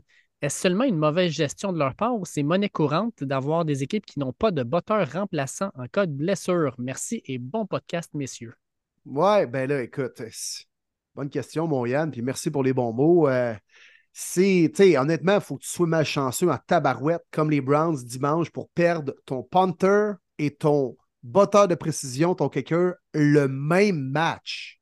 Honnêtement, là, les gars, il faut être malchanceux, pas à peu près, là. Puis. Ben, il faut être les Browns cette année, ça ressemble à ça. Là. Ouais, ça, ben oui, parce que j'étais surpris. Moi, j'étais aucunement surpris. J'étais comme, regarde, le prochain, je suis sûr que Stefanski va se blesser ses lignes de côté à Là. Je dis, regarde, on est rendu là. Qu'est-ce que tu veux? Je ne suis pas tombé en bas de ma chaise. Là. Vraiment pas. Fait que ça, pour les joueurs habillés, 53, c'est clair qu'il n'y a aucune équipe qui a deux kickers habillés. Par contre, il y a des équipes qui peuvent avoir un punter qui est capable de faire des kicks. Dans le cas des Browns, pas vraiment. C'est un punter de profession. Il a fait ça toute sa vie. Il n'a à peu près jamais fait les field goals et les, bottées de précision. Alors, c'était difficile pour lui d'occuper ce rôle-là. en plus, il était blessé. Euh, puis, tu peux en avoir sur ton équipe de pratique, le practice squad, mais en même temps, c'est rare qu'il y ait quoi? Il y a à peu près 12 postes de libre sur cette équipe de pratique-là. C'est rare que tu vas laisser ça pour un poste, pour un, botteur qui est très, très interchangeable. Donc, qu'est-ce qui arrive dans ce cas-là? Quand ton botteur se blesse? Les Browns en ont signé un hier, Riley Patterson, un ancien des Lions Bleus. Puis ça va être lui qui va jouer contre les Jets jeudi. Euh, puis euh, Dustin Hopkins connaissait une grande saison. Euh, lui, euh, sa saison n'est pas encore terminée, c'est semaine par semaine. il s'est blessé en plus de ça à l'ischio-jambier, les gars, en voulant rattraper le retourneur qui était en train de ramener le ballon dans la zone début sur un kick return. Il faut être malchanceux. Là? Mm. Même pas un contact, c'est même pas il tombe à terre, il se casse la cheville. Non, juste en voulant rattraper le gars pour effectuer le, plaqué, il s'attire les au jambier. Alors, euh, bon, il faut être malchanceux, mais c'est ça les Browns en 2023. Alors, euh, c'est pas mal ça qui fait le tour de la question, là, mais c'est mm. rare que les équipes de la NFL ont deux, trois botteurs de réserve. Très, très rare. Et rapidement, avant de terminer sur ce match-là, les Texans, écoute, ont encore quand même une chance de faire les séries. Si CJ Stroud revient, ils ont peut-être une chance, mais c'est Titans et Colts qui les attendent. Fait qu'ils ont euh, leur destinée entre leurs mains, deux victoires, puis probablement que les séries les attendent. S'ils perdent un de ces deux matchs-là, ça vient de se terminer. On s'en va en Floride, messieurs, pour les rencontres de 16 h alors que les Jaguars étaient au domicile des Buccaneers à Tampa Bay. Ouais, décevant, très décevant ces Jaguars. Rien ne va plus. Les euh, Buccaneers qui les ont fait couler. Victoire 30-12 pour Tampa Bay. Hey, Ben- Baker, écœur, hein, là, depuis quatre matchs. Là. Débile. Pour vrai, tu Hey, peux rien lui reprocher. Wow! Il va probablement signer une belle, une belle prolongation de contrat, puis elle sera pleinement méritée. Oui, puis ça commence déjà à se parler en coulisses que les Bucks sont intéressés à le ramener. Baker Mayfield, bien sûr, est intéressé à rester là. Euh, puis euh, non, ça va très bien. Puis honnêtement, les Bucks à 8-7, match à domicile, fort probablement en débutant les séries, ben, tu sais, s'ils gagnent la division, puis tout s'annonce vers ça. Écoute, c'est un club qui pourrait surprendre en playoff, les Bucks. Ils ont de l'expérience. Oui, exactement. Bonne attaque aérienne. On court bien le ballon présentement avec euh, euh, Rashad. Fait que, euh, moi, écoute, c'est pas un club que je voudrais affronter demain matin en série. Non, c'est clair. Puis pour les Jags, les, bas, les gars, plutôt que d'y aller par nous-mêmes, on va y aller avec deux petites questions. Premièrement, Pierre Roibon. 100 épisodes et bravo, et la qualité est toujours au rendez-vous. C'est quoi le problème avec les Jags? Ils sont méconnaissables. Lawrence joue-t-il blessé? Mais la réponse, c'est oui, mon Pierre, il joue blessé. Mais le problème, c'est pas juste Trevor Lawrence. Il est plus gros que ça, je pense. Oui, écoute, Lawrence est blessé, mais je veux dire, les blessures, euh, on n'a pas besoin d'en parler. Toutes les équipes ont plein de blessures. Euh, la difficulté à bien courir le ballon, la défensive qui est juste mauvaise, honnêtement, surtout contre la passe, ça fait aucun maudit bon sens. Je pense que c'est un paquet de plusieurs petits problèmes. Euh, J'espère que Peterson n'est pas en train de perdre la chambre, mais ça sent vraiment pas bon ces quatre derniers euh, départs. Euh, la division qu'on disait toujours appartenait aux Jaguars, encore une fois en triple égalité à 8-7. J'en ai aucune idée s'ils vont gagner la division, s'ils vont rentrer en série. Beaucoup, beaucoup de questionnements. Mais là, la pression sur Lawrence, puis avec toutes ses blessures, puis ses performances, Ben, moi, je pense que David Roy amène une, une piste de solution avec sa question.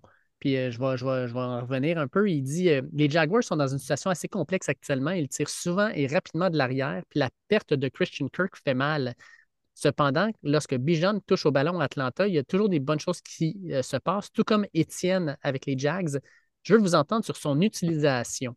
On dirait, c'est ça. Donc, il voulait nous entendre sur l'utilisation de euh, Travis Etienne. Puis effectivement, quand tu regardes les cinq derniers matchs des Jags, combinés, il n'a pas 100 verges sur aucun de ces matchs-là. Euh, seulement 6 portées euh, contre les Bucks, 10 contre Baltimore, 14 contre Cleveland, mais seulement pour 2,5 verges. 11 pour Cincinnati, 20 contre Houston, mais juste 56 verges. Puis au niveau des, passes, c'est pas bien mieux. 4 passes ou 3 passes par match. On lui donne beaucoup le ballon, ça donne pas grand-chose contre des bonnes défensives. Ou sinon, on lui donne peu le ballon, puis il n'y a pas grand-chose qui se passe. Fait c'est-tu vraiment Travis Etienne qui est le problème? Je sais pas, là, mais ça ne va pas bien. On Travis. Etienne, c'est un joueur tellement important pour les Jags, là, parce que c'est souvent lui le, le moteur de pouvoir avoir un bon positionnement de terrain pour faciliter les deuxièmes, les troisièmes essais, les passes courtes ou effectuer un long jeu dans les zones profondes avec euh, Calvin Ridley. C'est souvent quand lui connaît un bon match, l'offensive des Jags fonctionne bien. Mais un ne va pas sans l'autre. Effectivement. On s'en va du côté de Chicago où les Bears recevaient les Cardinals. Puis là, là, victoire des Bears 27 à 16. Mais là, j'entends plein d'affaires, ces Bears, comme les Bears, c'est une équipe qui se replace. Euh, quatre victoires dans leurs six derniers matchs. C'est une équipe à surveiller pour l'an prochain. Qu'est-ce qu'on va faire avec Justin Fields qui joue bien? Hey, les Bears, là, on va être honnête, dans les six derniers matchs, c'est déjà une équipe qui était éliminée et qui n'avait rien à perdre. Euh, ils n'ont pas joué contre des gros, ils ont pas joué contre des gros adversaires. Contre les Browns, euh, ils ont gagné, mais à ce moment-là, les Browns, euh, on s'entend, je pense que c'était simplement de gagner le match et passer au prochain appel. Ils ont battu Millions, OK, fine. Mais ils ont battu les Panthers, les Vikings, alors que Joshua Dobb est en train de s'écraser, les Cardinals, qui est une équipe qui va nulle part. Moi, quand j'entends des affaires de même, je pense que ça, ça, j'ai de la misère à mettre de la valeur là-dedans. Sais, l'an dernier, mes Lions ont gagné neuf matchs de suite, mais ils ont gagné contre des gros clubs. Ils ont, fait des statement wins. Ils ont, ils ont passé proche de faire les séries. Moi, là, du garbage time, puis du. euh, on, on a cinq victoires seulement dans la saison, mais attendez, on a gagné pas mal. On est rendu à six victoires, mais on a gagné beaucoup dans les derniers matchs. Oui, mais tu fais pas plus les séries. Tu joues avec aucun stress. Moi, ça. Je j'embarque pas dans ce bandwagon-là. Les Bears, là, s'ils gardent Eberflus, leur, leur coach, à cause qu'il a gagné leur dernier match, là, ça va être une erreur majeure. Euh, je- j'aime pas du tout ce que j'entends du côté des Bears. Ah, ben d'accord avec toi, mon, mon Dave. Là. Changez pas votre vision puis euh, pour euh, une courte bonne séquence alors que vous êtes déjà éliminé puis que les autres équipes, euh, eux, sont dans la course puis se préparent peut-être pas de la même façon en, en vous affrontant puis ne soyez pas aveuglés par Ah là, Justin Fields a bien terminé l'année. Là, on devrait-tu peut-être le garder puis dans- aller dans une autre direction au repêchage? du garbage time comme ça, là, en fin de saison, quand tu n'as plus rien à prouver, mais là que tu sors des pas pires games, des pas pires séquences, tabarouette. Il y a des équipes par le passé qui se laissaient aveugler par ça, puis souvent, tu recommences l'année d'après, puis c'est la même maudite affaire qui se passe avec un coaching de merde, puis le même QB qui lance des interceptions. Ça, ça ferait très Bears de, de se dire Ah, finalement, on a terminé l'année, on s'en va dans la bonne direction. Ben ouais, let's go, faites ça, mes Bears. Gardez Eberflus, gardez tout le coaching staff, tout va bien, voyons donc. Hey, wow! On est, à- à- on est exactement là où on voudrait être. Ah ouais, c'est encourageant pour la suite. Là. On va repêcher, euh, même pas en offensive, là, DJ Moore avec ce Justin Fields. C'est correct, on repart avec ça. Let's go. Why not? Alors que tu as deux first picks probablement dans le top 5. Là. Aïe, aïe. Non. C'est c'est sûr que Justin Fields, il joue, il joue son avenir. Puis moi, ce qui m'impressionne, ben, vous savez, vous, vous- me connaissez avec euh, Justin Fields. Moi, il n'y a rien qui m'impressionne dans cette fin d'année-là non plus. 170 verges par la passe. Euh, oui, il peut être menacé avec ses pieds. N'importe quel carrière maintenant est capable d'être mobile dans la Moi, vous connaissez mon point de vue. Peu importe, être Bear, c'est sûr que chez Exxon un carrière, j'échange. Je ne suis pas le DG. J'ai hâte de voir la suite, mais effectivement, Fields, il doit absolument se prouver. Pour lui, gagner, ça va l'aider. Mais encore là, est-ce que ça l'aide la franchise? J'en doute. À Miami, les gars, on avait droit à un match euh, fort attendu entre les Cowboys et les Dolphins. Souvent, deux équipes qu'on place dans la même discussion, c'est-à-dire, ouais, on a du talent, ouais, des fois, on ramasse des équipes de bas de classement, mais on n'est pas capable de gagner contre les grandes formations. Mais là, ben, c'est ces deux équipes-là bipolaires qui s'affrontaient du côté de Miami. Tyreek Hill était de retour au jeu et les Dolphins avec un placement victorieux alors qu'il ne restait que zéro seconde au tableau. Let's go, on gagne le match 22-20. Et les Cowboys, ben encore une fois, on échappe le ballon à la ligne de 1, on effectue des erreurs et on échappe le match. Grosse victoire des Dauphins qui s'assurent d'une place en playoff. Oui, un match qu'on avait tous hâte de voir. De mémoire, je pense qu'on avait tous dit Cowboys hein, pour ce match-là, parce qu'il y avait eu beaucoup de Euh, blessures ouais, du côté moi, de c'était mon Miami. cas. Moi, c'était mon Moi cas. aussi. Fait que, euh, on avait dit les cinq starters de la O-line quand on avait tapé la, la semaine passée, on n'avait pas pratiqué qu'on se disait aïe aïe aïe, la D-line va les bouffer, mais ça n'a pas été le cas. Même Master qui s'est blessé durant la rencontre, est revenu juste pour faire le toucher avant la demi.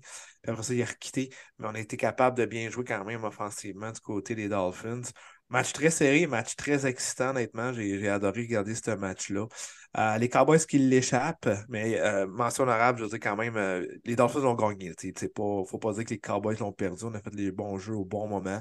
La défensive enfin bien joué du côté de Miami. C'est ce qu'on pointait du doigt beaucoup Vic Fangio et son unité défensive depuis quelques semaines. Elle a bien joué dans cette victoire très importante pour eux. Donc, oui, la division n'est pas encore à eux, mais avec cette victoire-là, en tout cas, ça serait vraiment désastreux d'échapper la division. Je pense vraiment qu'on va jouer à domicile lors des prochaines séries. Ah, puis tu sais, les, les Cowboys, là, tout le monde disait hey, le stretch qui s'en vient, c'est le stretch le plus important de leur saison pour se prouver. Crime, Ils ont commencé ça en force, là, ils ont donné une volée aux Eagles. Là, tout le monde était comme Oh, les Cowboys, c'est. On est à quel endroit? Ah, où, ils l'ont gagné à la maison, Ben oui. effectivement. Mais tu sais, ils gagnent ça, puis là, tout le monde est en train de dire Ah, c'est les, c'est les favoris pour le Super Bowl, ils vont chauffer 49ers, tout ça. Mais à regarder les Eagles dernièrement, on peut-tu vraiment dire que c'est une équipe de haut classement? Actuellement? Ils ont vraiment de la misère contre tout le monde. Puis après ça, les Cowboys se font donner une volée par les Bills, se font battre par les Dolphins 22-20. Écoute, euh, les Cowboys, là, il y a des grosses questions qui doivent être euh, posées, puis j'espère qu'ils vont trouver une réponse. Puis euh, McCarthy, certains disaient que ce gars-là, il a relancé la saison de Prescott, ils ont fait des ajustements importants. Moi, désolé, là, mais si les Cowboys commencent les séries, puis dès le premier tour se font sortir, là, McCarthy, ça ne me surprendrait pas qu'il ait trouvé une job ailleurs, puis que les Cowboys trouvent un nouvel entraîneur-chef. Ben, c'est parce que c'est la même histoire qui se répète tout le temps chez les Cowboys. Oui. Tout le temps de même. Puis comment on peut penser qu'en série, sans mon jeu à San Francisco, que vraiment les Cowboys vont gagner? On peut Mm. pas, là. Puis ça fait deux semaines qu'ils nous le prouvent. Chris, on joue sa route, puis euh, ouais, tout le temps des choses qui fonctionnent pas. Mais à domicile, ah ouais, c'est un rouleau compresseur offensivement. On dure à suivre, les Cowboys. Vraiment, là. Encore une fois, on a vu un peu de cowgirl là, sur, sur le terrain à Miami. Là. Charles Tremblay nous demande avec les dernières défaites de Dallas, est-ce que Dak Prescott est out pour la MVP? La réponse, c'est fort probablement oui. Il va être dans la discussion, mais c'est clairement pas lui qui va gagner. Non, Non. non, non, non. Convaincu que non. Donc la réponse est oui, bon Charles. Écoute, Martin, normalement, c'est toi qui dois caler cette game-là, mais moi, je vais la caler parce que c'était c'était Broncos euh, qui recevaient les Patriots. Défaite de 26-23, mon Marley. Tu l'as dit en, en entrée de jeu dans le podcast, ça, a gâché ton réveillon. Mais on va être honnête, je pense que ça a gâché le réveillon aussi des fans des Patriots, là, si on ne se trompe pas. Oui, c'est vrai, j'ai eu la même réflexion. Puis beaucoup de fans des Pats que j'ai été lire étaient vraiment mitigés. Ah, c'est le fun de gagner à Noël. Il y a quand même une certaine rivalité dans le temps de Peyton contre Brady, quand que Broncos Pats s'affrontaient à chaque année en playoff pour savoir qui s'en allait au Super Bowl. Fait qu'il y en a qui étaient comme Ah, c'est pas du bien de battre Denver, on les déteste. Puis c'est cool, victoire en Christmas, McDonald's. Ouais, mais là, ça nous sort seulement du deuxième. On est rendu quatrième. Puis là, ça prendra une catastrophe qu'on revienne. euh, euh, top 2 au prochain repêchage, donc ça nous élimine de Caleb ou May. C'est pas tant une bonne nouvelle. Mais il y en a d'autres qui disent ben Zappi a pas si mal fait que ça. Mais moi, je trouve pas que c'est un corps de franchise. Ah, défaite atroce, dégueulasse, c'est inacceptable. Le troisième quart, ça n'avait pas de maudit bon sens. L'attaque nette des Broncos, je pense, ça fait moins 4 verges dans tout le troisième quart. Tu joues à domicile contre les Pats qui sont mauvais, atroces cette année avec des millions de blessures également. C'est tous des backups qui jouent là. Tu n'es pas capable de gagner. Il faut que tu reviennes de l'arrière, que tu fasses deux fois des conversions de deux points pour égaliser. Puis la dernière séquence qui a été mal gérée par le coach, par l'offensive, par tout le monde, c'était épouvantable. C'est pour ça que je le dis. C'est une équipe qui a perdu contre les Jets, les Commanders, les Raiders et maintenant les Pats. Quatre équipes qui sont mauvaises, les quatre à domicile inacceptable. C'est épouvantable. Cette équipe-là ne mérite pas d'être en série. Ça m'a fait très mal. J'ai honnêtement très mal dormi. Je peux pas croire qu'on a perdu contre les Pats à domicile cette année. C'est euh, désastreux. Et ça amène à toutes les décisions qu'on a vues dans les jours euh, suivants du. Ouais, pauvre Marty. Hein. Lundi, euh, on s'échangeait les messages, les boys en privé, puis on était là, Hey Dave, bravo, euh, 10 victoires, la division. Hey, bravo mon Will, 10 victoires aussi. Let's go, on fait les playoffs.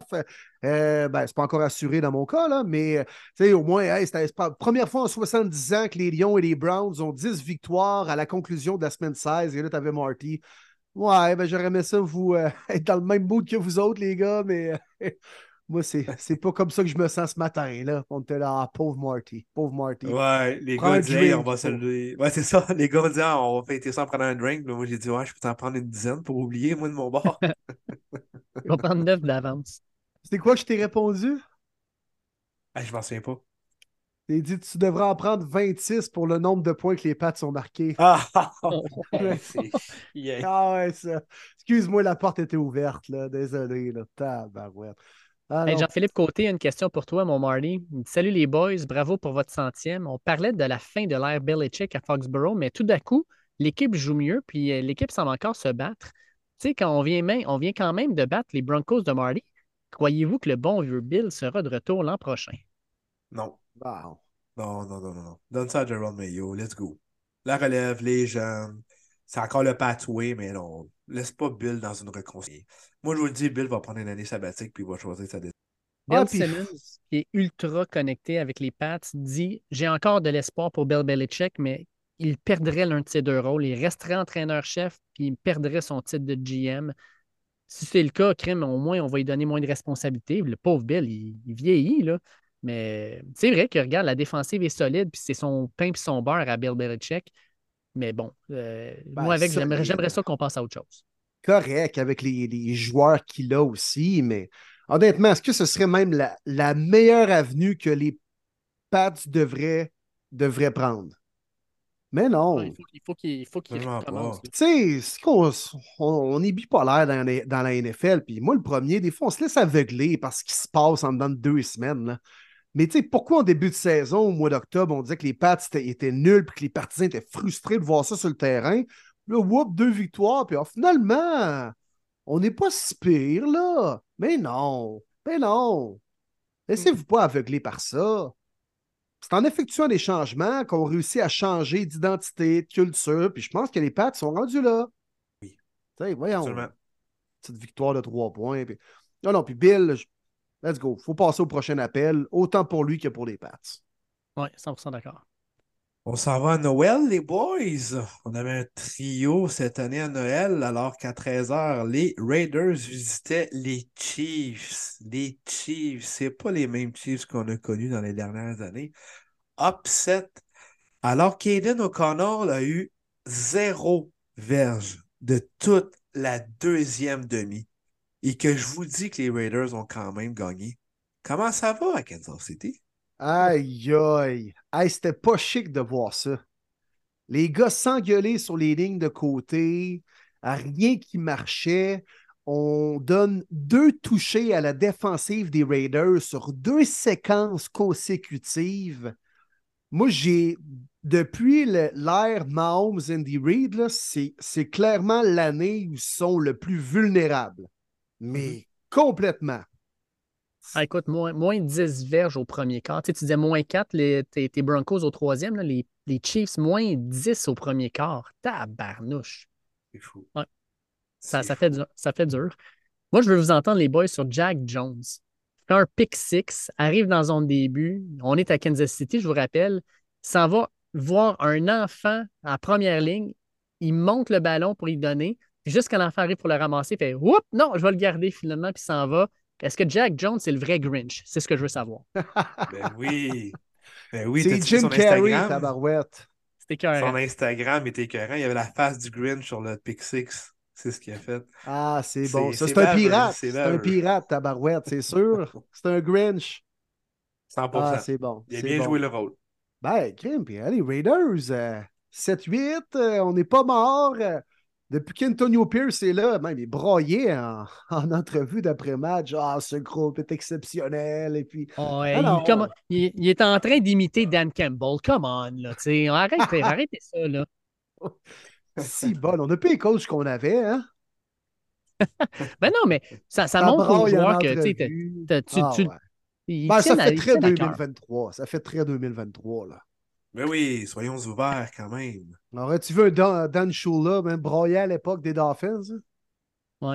Oh oui, ça marchait. Ah, je suis fier de Larry Sonka, là.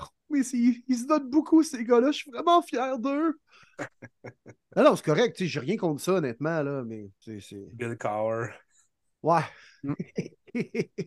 Bill Parcells. Ouais, tu sais, c'est. Hey, deux questions, les gars. euh, ouais. La question, c'est les Chiefs, justement, parce que, tu sais, il faut en parler, là. Nicolas Baudouin, il dit Il se passe quoi avec les Chiefs? Ça semble plus profond que seulement un manque de talent au poste de receveur. Puis Manu Arsenault dit Que se passe-t-il avec Mahomes et les Chiefs? Ça joue mal en maudit. Puis les deux nous disent Bon podcast et joyeuse fête. Aucun sens. Joyeuse fête, la gang. Ouais, joyeuse fête à vous autres. Moi, je vais dire deux, Ah. deux, deux mots. On parle beaucoup de Pat Mahomes et d'Andy Reid, mais si on parlerait peut-être un petit peu de Eric Bienemi, ça se peut-tu qu'on voit peut-être une différence cette année? Mhm. Bienemi a quand même eu un rôle important, même si on dit que c'était Andy Reid qui faisait les quarts, les, les quarts de jeu. Bienemi faisait beaucoup de films, parlait beaucoup avec les joueurs, était beaucoup d'intermédiaires entre les joueurs et Reid et tout ça. Finalement, on lui a donné la permission de prendre le même rôle, mais avec un, un, un petit pas supplémentaire, lui qui pourrait être la- le prochain coach euh, des Commanders euh, à la place de Rivera. Mais je pense qu'on n'en parle pas, pas en tout dans les médias, mais je crois qu'il était un élément très important, surtout pour les joueurs des Chiefs. T'as Oui, raison. exact. Je suis 100% d'accord. Puis, tu sais, Michael Wilbon, qui est un euh, fan fini euh, de, euh, des Bears de Chicago, c'est un gars qui fait Pardon Interruption, c'est un journaliste américain d'ESPN, l'avait dit. Il dit Voulez-vous savoir c'est quoi le problème avec les Chiefs et leur attaque? Ça s'appelle Jim Nagy. Il dit Il a détruit ma franchise. Matt il est en train Nagy. Matt Nagy. deuxième. Matt Nagy. Euh, Matt Nagy, c'est le gars du Senior Ball. Il est Ouais. sans coche, Ah, mais ça continue. C'est pas parce qu'il fait il est pas tard que je Elle commence est à super bien ton envolée, c'était parfait. Puis là, Come on, Jim fait une super belle job avec les prospects. Ah, ouais. Come on. Oui, ça oui. Mais Matt c'est ça, fait qu'il Nagy. dit Matt Nagy il a détruit ma franchise à Chicago, puis il est en train d'en détruire une deuxième avec les Chiefs. Wow. Ouais.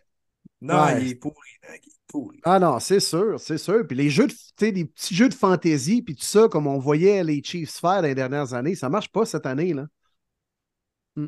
Puis moi, je vois euh, une espèce de, de confortabilité d'être euh, au sommet, puis on se prépare peut-être pas euh, autant que les autres formations. Puis je trouve qu'on les Chiefs étaient au-dessus de leurs affaires. Vraiment, là. Puis c'est dur de d'être aussi compétitif, puis de défendre un championnat, puis de gagner deux Super Bowls de suite. La preuve, c'est pas arrivé depuis les Pats de 2003-2004. Puis, tu sais, l'an passé, les Chiefs avaient genre cette motivation-là de, de- prouver qu'ils pouvaient gagner sans Tyreek Hill. Ils l'ont fait, bravo. Là, cette année, quand même, commence l'année par le premier match face au Lyon. Des erreurs déjà. Bon, on identifie les receveurs de passe, mais même Mahomes n'a jamais vraiment piqué cette année. Il a eu sa crisette contre les Bills. Vraiment, on n'a jamais vu le vrai visage des Chiefs. À aucun moment, même pas juste un quart. Que tu fais, ouais, ce game-là, ouais, ça va peut-être leur permettre de reprendre leur confiance puis de rebondir, puis là, de trouver leur, leur envol. C'est jamais arrivé. Puis de voir des affaires comme euh, Andy Reid qui s'en va pousser dans le dos euh, Travis Kelsey, ses lignes de côté, je tire un casse à terre, les gars qui se pognent, Mahomes qui est frustré sur le banc. C'est clairement pas comme ça que tu ramènes le train ses rails. Les Chiefs, ça, ça allait trop bien. Puis tu sais, quand, quand t'es- tout va bien, là, ben, tout le monde est heureux, mais c'est quand, quand ça va mal, c'est là que tu vois qui est tes vrais leaders, puis qui sont les vrais meneurs pour ramener le train ses rails, justement. Pas juste comme Ouais, ça fonctionne pas, fait que là, moi, je fais ma baboune dans mon coin. Puis les Chiefs n'avaient pas fait face à beaucoup d'adversité dans les dernières années. Puis forcé d'admettre, je termine là-dessus, là, puis honnêtement, je veux pas euh, sortir tant que ça de- du spectre football, mais euh, je vais sortir un peu.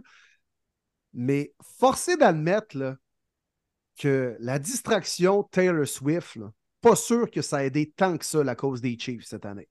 Mais je suis d'accord avec toi, Will, quand tu parlais que c'est là que tu vois les vrais leaders. là. Quand tout le monde commence à pogner les nerfs, à faire la baboune, à chialer, à brailler, à pogner les, les, les, les- les nerfs contre les, les arbitres, comme il y a une ou deux semaines pour Pat Mahomes. Tu sais, comme tu dis, là, quand ça va bien, là, tout le monde est de bonne humeur. Il n'y en a pas de problème. Puis quand tu vois un petit peu d'adversité, tu es comme correct. Mais quand tu pognes la vraie adversité, c'est là que les gars, normalement, là, ça va serrer les coudes. Puis clairement, c'est pas ça qui est en train de se passer. Les Chiefs, là, il y a quelque chose qui va pas bien avec la- je dirais le leadership de cette équipe-là. Puis je sais pas si vous avez écouté le, le, le- le- le dernier épisode de, euh, du podcast des, frères Kelsey, là, mais tabarnouche Travis Kelsey, il y avait du fuck au mètre carré, je peux te le dire. Là. Il n'était pas de bonne humeur, puis il disait qu'il y avait un problème dans l'équipe, puis qu'il fallait qu'il soit plus un leader, puis que tout le monde soit, contribue plus. Comme ça, ça ne va pas bien. Ah, les Chiefs sont vulnérables, les gars, cette année. Là. Ça va euh, pas faire long feu en série, j'ai l'impression. Comprends qu'il faut.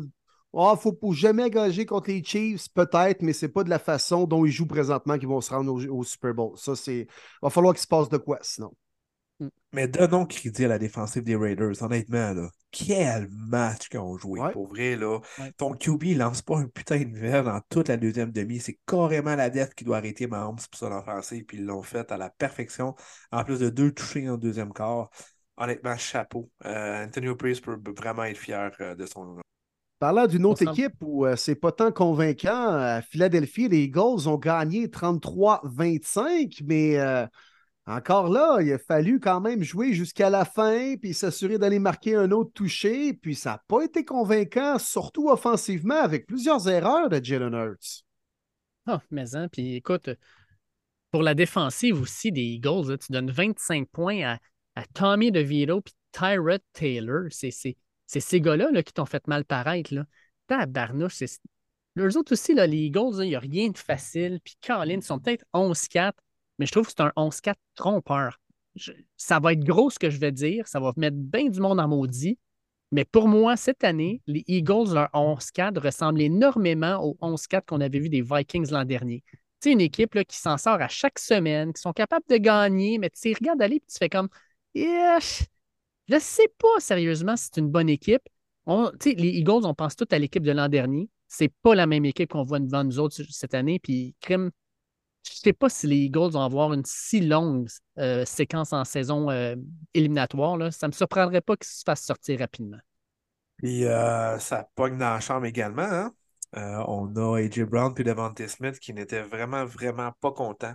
et qui dit dans la chambre, voyons, ça fait aucun maudit bon sens qu'on a fait perdre contre les Giants, une équipe qui ne font pas les séries, division, rivalité de division, puis tout ça, puis Brown a décliné de parler aux médias, Devante Smith la même chose, mais il a quand même dit à quel point il était fou.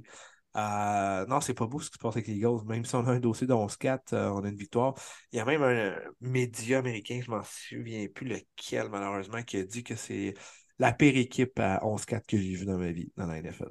Hey, Les Vikings de l'an dernier, là. Ouais. Ouais, ça c'est sûr, c'était quelque chose, mais quand même, non, ils disent que c'est pas beau ce qui se passe avec les Eagles. Il faut pas regarder l'affiche.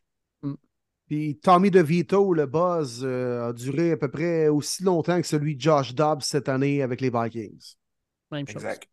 Ouais. Mais les pizzas sont gratuits à vie. C'est c'est- Ouais, pas ouais. Tommy DeVito.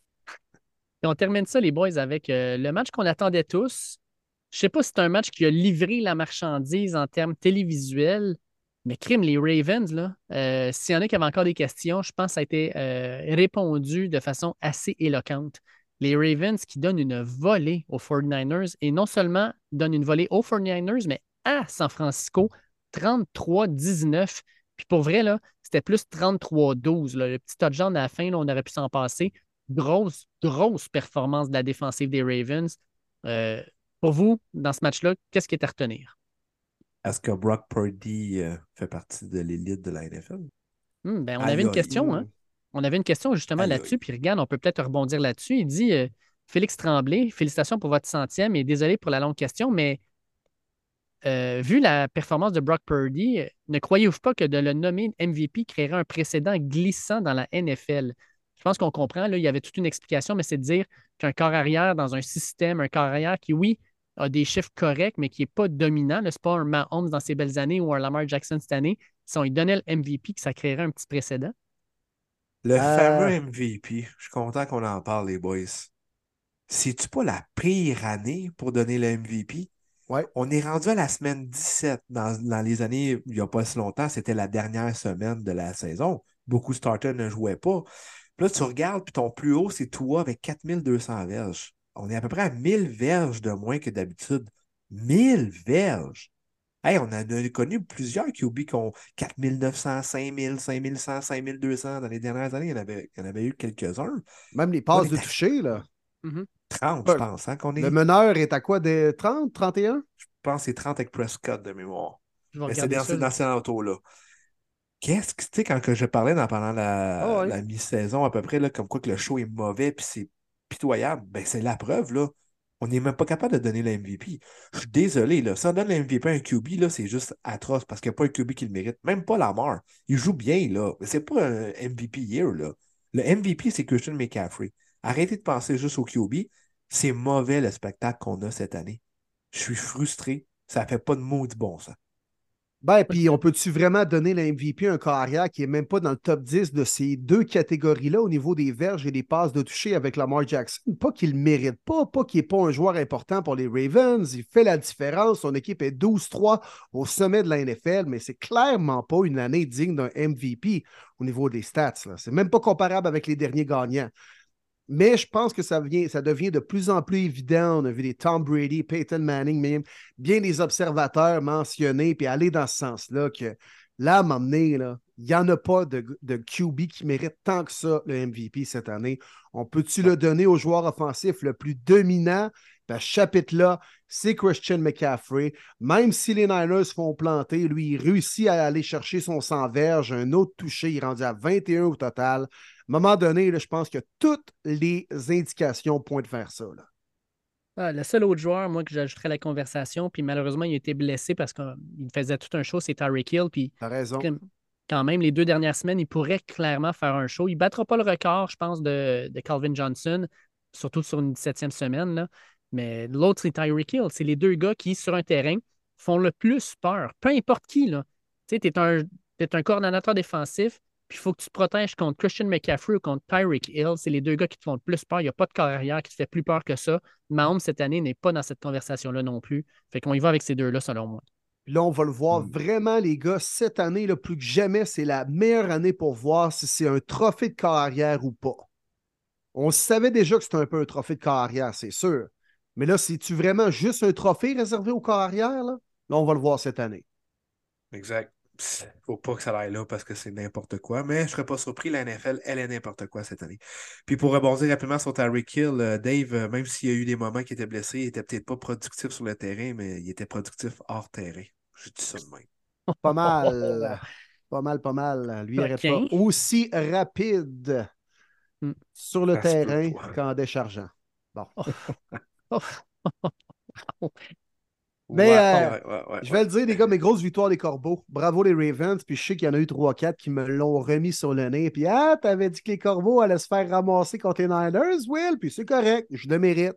Je le mérite. Je m'assume. C'est On vrai a que j'avais Niners, hein, je pense? Ah, je pense que oui. Ouais. Puis moi, j'avais Ouais. même été jusqu'à dire qu'elle allait se faire ramasser. Mais non, non. Les Ravens sont là for real cette année. C'est une très, très bonne équipe de football.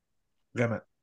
Vraiment. Maintenant que ça c'est fait, les gars, euh, normalement, on fait question des auditeurs et ensuite, on s'en fait nos prédictions pour la semaine 17. Mais. les, euh, Mais il y a le pointage, mon Dave.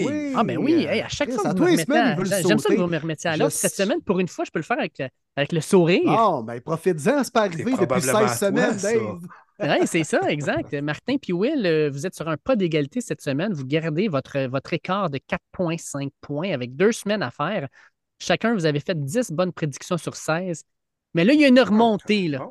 Moi, je suis allé m'en chercher 11 cas. 12 sur 16. Oh! Oui, monsieur. Bravo! Ah, ben, ouais, X sur le 75%. calendrier, mon Dave. C'est la magie de Noël, Good. ça? C'est quoi? Oui, c'est c'est exactement ça. Pire, hein? Euh, fait que non, mais mes lutins m'ont aidé à faire mes choix la semaine dernière. Puis clairement, crime, ils sont meilleurs que moi en général. Euh, fait que ouais, 12 sur 16, mais ça fait en sorte que je suis encore fucking loin de vous autres. Euh, vous avez, Combien? je pense que vous n'avez pas peur. hein. Euh, J'étais à 14,5 de Will et à Hey. 19 de toi, Marty. Fait que c'était à oublier. Là. Nous autres, on est sur l'autoroute depuis longtemps. Toi, t'es pogné à lumière rouge. là. Bon, ouais, moi, je suis à la voie de service, puis euh, il y, y a eu un accident, puis je suis pogné là. Ouais. Fait que plutôt que de rentrer tout de suite dans les questions des auditeurs, il y, a, il y a quelque chose quand même qui va se passer cette semaine. euh, puis avant que ça ait lieu, mais il faut en parler, c'est la NCAA. Premièrement, on en a parlé euh, dans les deux dernières semaines avec nos invités, mais euh, Edwin Kolengue, qui est collaborateur, va jouer demain. Donc, ben, demain pour nous, mais quand vous allez écouter le podcast, ça va être aujourd'hui. 28 décembre, 28, match à ouais. 11h contre SMU au Fenway Ball, Wasabi Fenway Fenway Park. Ball. Ouais, il va être au Fenway Park cool, à ça. Belle expérience de vie pour Edwin. Mais hein? Ouais. Fait qu'Edwin va avoir une, une belle, je pense, une, une belle vitrine pour se faire valoir. Puis SMU, c'est pas une mauvaise équipe non plus. Ça risque d'être un très bon match. Euh, on a ensuite euh, notre collaborateur euh, Armel Moukam qui joue à Notre-Dame. Euh, Notre-Dame joue le 29, donc vendredi à 2 h l'après-midi à CBS. Il joue contre Oregon State. Ça risque d'être un excellent match dans le Tony the Tiger Sun Bowl. Oh, Tony the Tiger. Tony the Ça, c'est Tiger. euh, le gars de la boîte de céréales ou ben? Oh oui, monsieur. Oh, OK. Oh oui. On donne-tu un gros bol de céréales comme trophée? Comment ça marche? hein? Ouf, je sais pas trop. Il y a des espèces de trophées bizarres. Hey, mon j'ai vu là. celui-là de Pop Tart. Oui. Eh oui. Incroyable. Hey, il y a un toaster, tu peux mettre des Pop Tarts dans le milieu. Non, non, mais le J'espère que là, c'est fruits des champs, par contre. J'espère que c'est pas au bleuet, tabarouette. là. le, le pire, là, c'est le Duke Mayo Bowl où ils se font dropper un espèce de méga baril de mayonnaise sur la tête. C'est dégueulasse. Oui. Will, Will. Levis, il aurait été content de le gagner. Ah, c'est clair. Il aurait dit Attendez les boys, je vais juste préparer mon café. Ouais. Ouais. Puis finalement, ben, euh, vendredi à 3h30 euh, sur ESPN, ce sera la dernière partie dans la NCA de notre collaborateur Jeffrey Quentin Arcou, alors que les Tigers de Memphis affronteront les Iowa State Hawkeyes. C'est dans le AutoZone Liberty Bowl. Fait que ça joue à Memphis, au Tennessee. C'est comme une- un match à la maison. Et Jeffrey va jouer son dernier match NCA à ce moment-là. Let's go. Yes. Très Ça, cool à regarder les petits bowls là, comme ça, à TV, l'après-midi, en famille, avant d'aller à un, un petit party ou un petit peu de famille. Tu écoutes un match de foot, c'est parfait. C'est le fun pendant le temps des fêtes, les bowls. Oui, 100% d'accord. Mais c'est surtout aussi qu'il faut parler des deux demi-finales. Les deux demi-finales qui se joueront le 1er janvier. Encore là, comme tu dis, Will, il y en a une à 5 heures. Fait que juste au moment où tu te prépares pour partir, où tu arrives Ah chez ouais. des chums, tu pars ça. Ou à 8h45 le soir, où effectivement le souper est passé, puis tu t'installes avec une bière, avec les amis, un petit rum and coke, puis tu regardes ça. Alabama contre Michigan à 5 heures dans le Rose Bowl en direct de Pasadena en Californie. Et à 8h45, Texas contre Washington dans le All-State Sugar Bowl à la Nouvelle-Orléans dans le Superdome. Selon moi, ça risque d'être deux excellents duels. L'an dernier, on avait été gâtés. Rappelez-vous, Ohio State contre Georgia, ça s'était gagné à la dernière seconde. TCU, Michigan, ça a été moins bon, là. mais ça pourrait être deux excellents duels. J'ai hâte de regarder ça, les gars. Ça va être excellent. L'enfer. Très, très hâte de voir ça. Euh, première journée de l'année 2024. Et puis, euh, moi, je pense, je vais y aller avec Michigan, Texas. Hmm. On les a vus battre en C'est ma plus prédiction. Texas, Alabama. Là. Ils ont une bonne équipe. Euh, Ça devrait être un bon duel. Ouais, ouais. Moi, j'ai hâte de voir ça. Euh, J'aimerais ça que les Longhorns soient de retour au gros match du National Championship mené par Queenie que moi, je vais y aller Michigan, Texas pour la grande finale. Marty? Euh... Colin. J'avais ça aussi, puis je vais faire différent. Mais non, j'avais ça en tête. Même chose que Will. Michigan, Texas. Moi, les boys, je vais avec Alabama en premier. Euh, J'ai eu l'impression qu'Alabama donne un mois à Nick Saban pour un game plan, pour un match. D'habitude, il se trompe rarement. Je pense qu'on va avoir un très bon duel. Michigan, c'est un smash mouth, mais Alabama, c'est un smash mouth aussi de son bord euh, football team. Puis euh, Alabama, je pense qu'ils vont faire juste assez. La défensive va être violente. Checkez bien Turner, le gars sur la ligne défensive d'Alabama, qui devrait être un choix top 10. Il va être partout sur le terrain. Je vais avec Alabama en premier. Puis de l'autre côté, les gars, surprise, moi, je vais avec Washington. Euh, Texas oui, une très bonne attaque, une bonne défensive, mais Texas n'a qu'une seule grosse, grosse euh, difficulté, puis c'est arrêter le jeu aérien. Puis malheureusement, il joue contre Michael Penix et surtout sa horde de receveurs qui pourraient fort probablement tous se retrouver dans la NFL l'an prochain. Oui, on va parler de euh, Odunze, euh, leur receveur principal, mais on peut aussi parler de euh, plein d'autres gars. Owen Coots est écœurant. Euh, on a euh, McMillan qui est excellent. Euh, on a là, des gros receveurs, des receveurs solides. Euh, moi, je pense que Washington, dans un match qui va être à haut pointage, vont être capables de prendre avantage de ça, puis d'aller euh, finalement euh, en finale. le Pac-12, à sa dernière vraie année d'existence, va envoyer une équipe en finale. Mais euh, moi, je vais avec Alabama-Washington, mais ça va être deux super matchs. J'ai hâte de regarder ça. là. Ah oui, ça va être excellent. Très bon. On n'a pas manqué. bon. Puis je suis Ah, content que ce soit comme- le premier au soir cette année, parce que le 31, actuellement, c'est toujours le party, tout le monde avec nos, euh, nos proches. Je suis très content. Le premier au soir, c'est sûr que j'écoute ça de A à Z.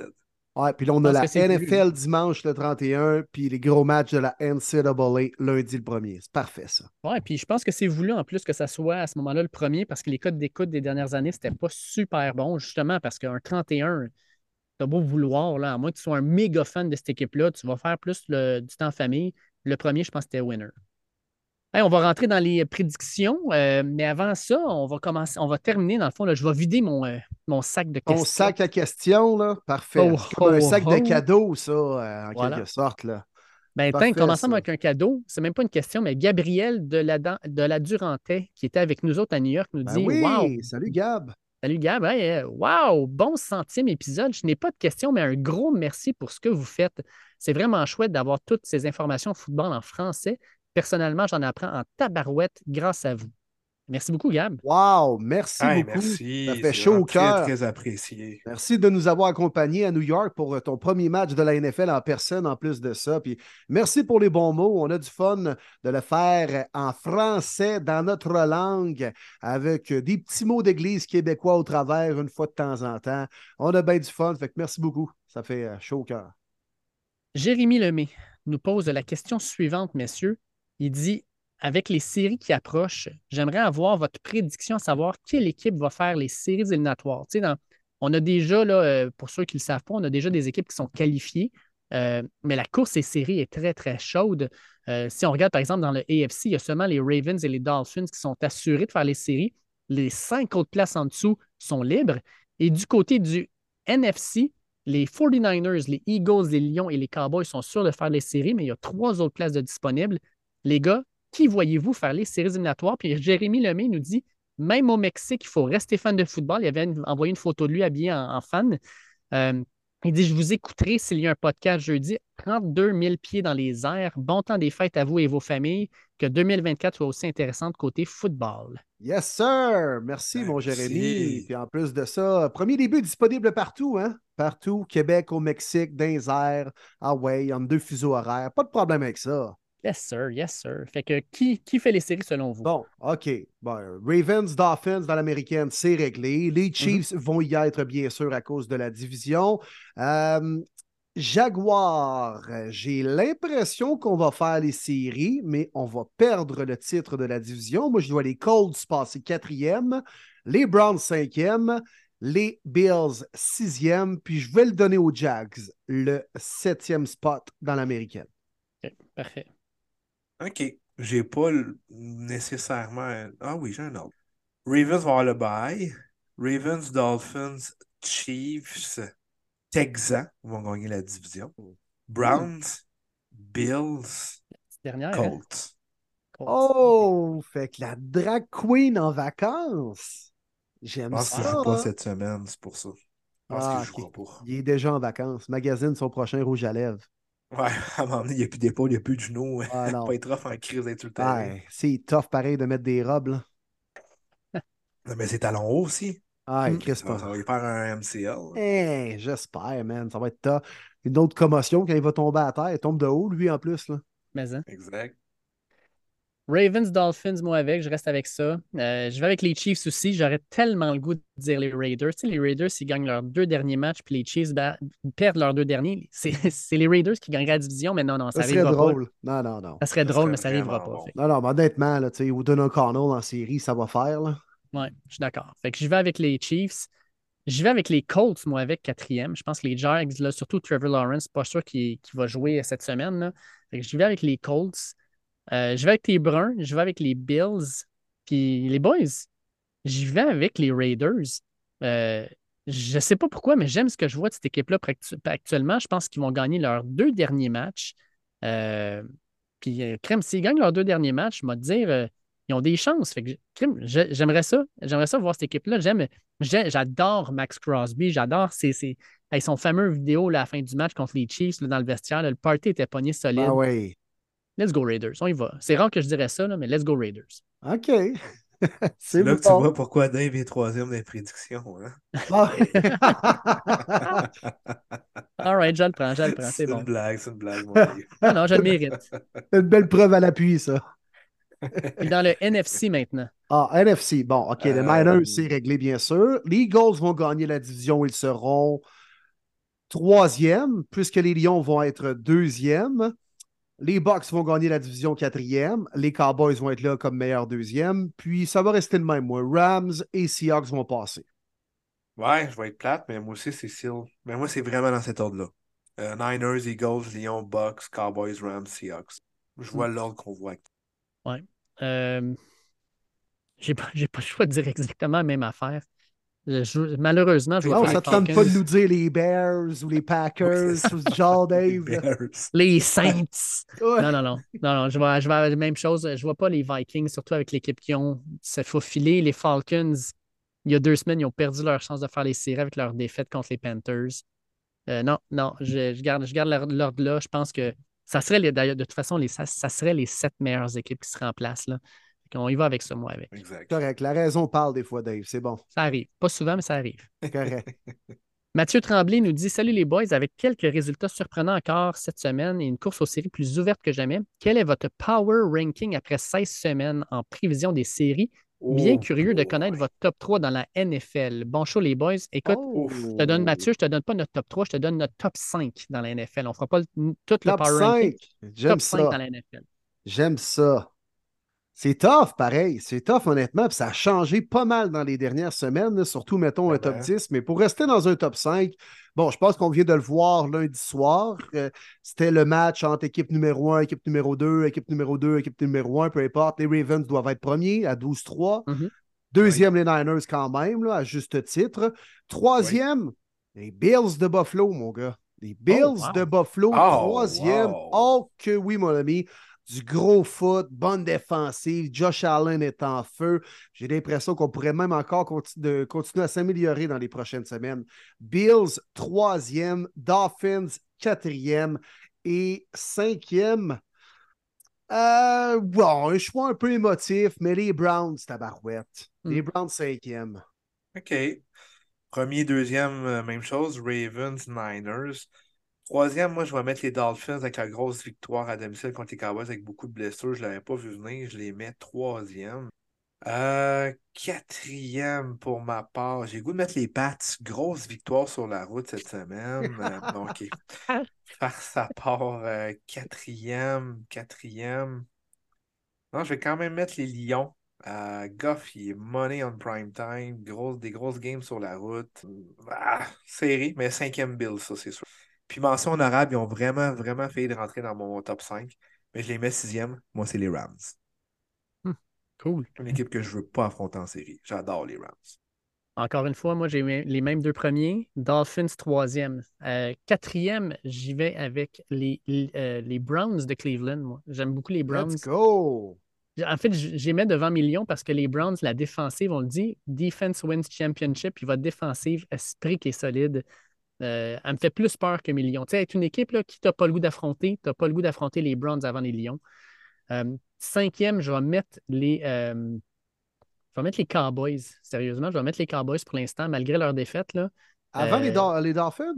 Euh, euh, Ah, il a mis Dolphins troisième. As j'avais mis Dolphins troisième. Ouais. Je vais mettre, euh, je vais mettre les Cowboys devant mes Lions. Je pense que les Cowboys battraient les Lions sur un terrain. Euh, les Bills, Bon, on va le voir samedi derrière. soir. hein? On va le voir samedi. Ouais, exact. Oui. Exact. Les Bills, je les mettrais sixième. Puis, tu sais, Martin, toi, tu as mis euh, les Rams, euh, sixième, là, mettons 6,5 ou 7. Là. Moi, je mettrais les Bucks. Les Bucks, à la façon dont ils jouent présentement, avec les gars qui ont là, avec l'expérience, c'est une équipe que tu ne veux pas affronter en série. Puis, hey, les gars, moi, j'ai- j'ai capoté quand ils ont parlé de ça. Là. Si les séries commençaient aujourd'hui, on aurait euh, des duels de feu. On aurait les Chiefs contre les Bills, ce qui est quand même pas si mal. hein. On aurait les Jaguars contre les Browns, si jamais ça tient. Puis de l'autre bord, là, on aurait les Eagles contre les Seahawks, on aurait les Lions contre les Rams, Matthew Stafford contre son ancienne équipe, ça serait quand même pas pire. hein. Puis on aurait les Bucks contre les Cowboys, euh, ça serait. Moi, je- Écoute, moi, je verrais ça, les Bucks là, qui Bon. sortent les Cowboys première, première, première semaine dans les séries, là, ça serait assez fou. Il me semble qu'on a parlé pas plus tard que la semaine dernière, ça, mais qu'en première ronde, moi, je pense que ça va être bon, qu'on va avoir des duels intéressants qui peuvent aller de- des deux côtés. là. Oh oui, Je vraiment. pense que oui. Puis je termine ça avec euh, Mathieu Courcel. Félicitations pour le centième épisode. Petite question. Pour vous, quel changement pourrait être le meilleur pour vos équipes respectives en 2024 d'un autre gars fan des Commanders? Je ne sais pas ce qui se passe cette semaine. Il y a des Ah, qui voyons commencent à sortir du placard. Qu'est-ce qui se passe? Qui se passe, les fans des Commanders? Vous étiez Ben, cachés sous une roche depuis six ans? C'est c'est quoi, là? Nouveau propriétaire, là, ils vont avoir un nouveau coaching staff, sûrement un nouveau Là, QB. Fait qu'ils commencent à être excités. Là. La saison morte s'en vient. Ah ouais. Mais là, ils sortent de la roche et ils se disent Tabarouette, on s'appelle les Commanders. C'est ce qui s'est passé. Non, mais la dernière fois que j'ai écouté un match, on était Redskins. Tellement On est raciste. passé à l'équipe President Choice, puis après ça, on est passé euh, à Commanders. Qu'est-ce qui s'est Mm. passé? Ouais. C'est c'est ça. Ouais. Mais, Fait Qu'est-ce que vous souhaitez, les gars? Ben, merci pour les bons mots, Mathieu, hein, c'est ça? 2024? Oui. thank you, Matt. Ah, Moi, je peux- qu'est-ce qu'on Ben, moi, je peux à commencer peut-être avec Ah, Millions de je vais- Détroit. Euh, Millions, ce que je me souhaite en 2024, ça n'arrivera pas, mais c'est de garder mes coordonnateurs, euh, Ben Johnson et Aaron Glenn. J'ai l'impression qu'un des deux, sinon les deux, changeront, de, changeront de poste pour aller dans une nouvelle équipe. Mais c'est ce que je me souhaite, c'est de les garder. Je pense qu'ils sont euh, vraiment euh, ultra importants dans les succès de l'équipe. Mais je pense que ça va être la dernière année qu'on va les avoir. Mais je me le souhaite, on a le droit. Là. Fait que j'ai le droit de vivre dans mon monde de, de licorne. J'aimerais ça qu'ils restent avec nous autres. Non, non, c'est bon, ça, Dave, c'est bon. Moi, euh, moi, je souhaite de la stabilité avec mes Browns. Je pense La que là, on a Tu veux dire comme euh, des joueurs après semaine après semaine, là, genre pas de blessure? Ouais, oui, effectivement, c'est ça. Oui, ça peut être de ce sens-là aussi, puis je, je- ça ne me dérangerait pas. Mais aussi de la stabilité au niveau euh, ben, d'un corps arrière. Puis, euh, tu sais, je pense qu'on a un bon noyau quand même, des joueurs relativement encore assez jeunes ou bref, qui ont des bonnes saisons encore à venir. Euh, autant défensive qu'en offensive, je pense que le noyau est intéressant. Fait que un peu de stabilité. Puis je pense qu'avec ce noyau-là, les Browns peuvent être compétitifs dans les prochaines années. Alors, moi, c'est ce que c'est ce que je veux me souhaiter avec mon club favori. Bon choix, les boys. Euh, pour ma part, je souhaite que le prochain choix de première ronde des Broncos ne soit pas un bust. Euh, commence à être tanné pour faire des séries? Ça va être la neuvième année consécutive qu'on ne fait pas les séries. C'est la pire euh, window de 10 ans de la franchise des Broncos. Euh, c'est terrible ce qui se passe. On, espérait que Peyton Ross, ça marche, mais beaucoup qui ne croyaient pas. Effectivement, c'est ce qui est arrivé. Ça n'a pas marché. Donc, je souhaite vraiment que le first round pick qui risque d'être un carrière ne soit pas un bust pour Denver. All right. Fait qu'on a passé à travers le fameux sac de cadeaux du Père Noël. Maintenant, on s'en Parfait. va Des vers- bonnes questions cette semaine, honnêtement. Ben merci oui. à tout le monde Ouais. de la participation. Des questions vraiment pertinentes, recherchées. Vous êtes ça à coche. Puis Vraiment, merci de faire partie. Oui, ouais, tout à fait. Parce Rapide, exact. enregistrait plus tôt aujourd'hui. Ah oui, c'est vrai. euh, Wow, on a eu beaucoup de questions en si peu de temps. En plein temps des fêtes, en plus de ça. Merci vraiment pour cette participation au centième épisode, toi, de premier et début. Let's go. Puis les gars, on va faire nos prédictions pour les derniers matchs de 2023. Déjà, c'est les derniers. Écoute, euh, pour la première fois cette saison, on n'a pas de Monday Night Football. Tout se joue euh, le 28, le 30 et le 31. Puis le 31, attachez votre sucre, il y a 10 matchs à une heure. On va dire, le gars de Red Zone va capoter sa vie. J'espère qu'il n'y aura pas. of his life. J'espère qu'il aura pas d'alarme de feu dans la bâtisse de Red Zone comme ça a été le cas l'autre fois. Mais, hein. On va être dans la merde sinon. Fait qu'on y va, les boys. Dernier match de 2023.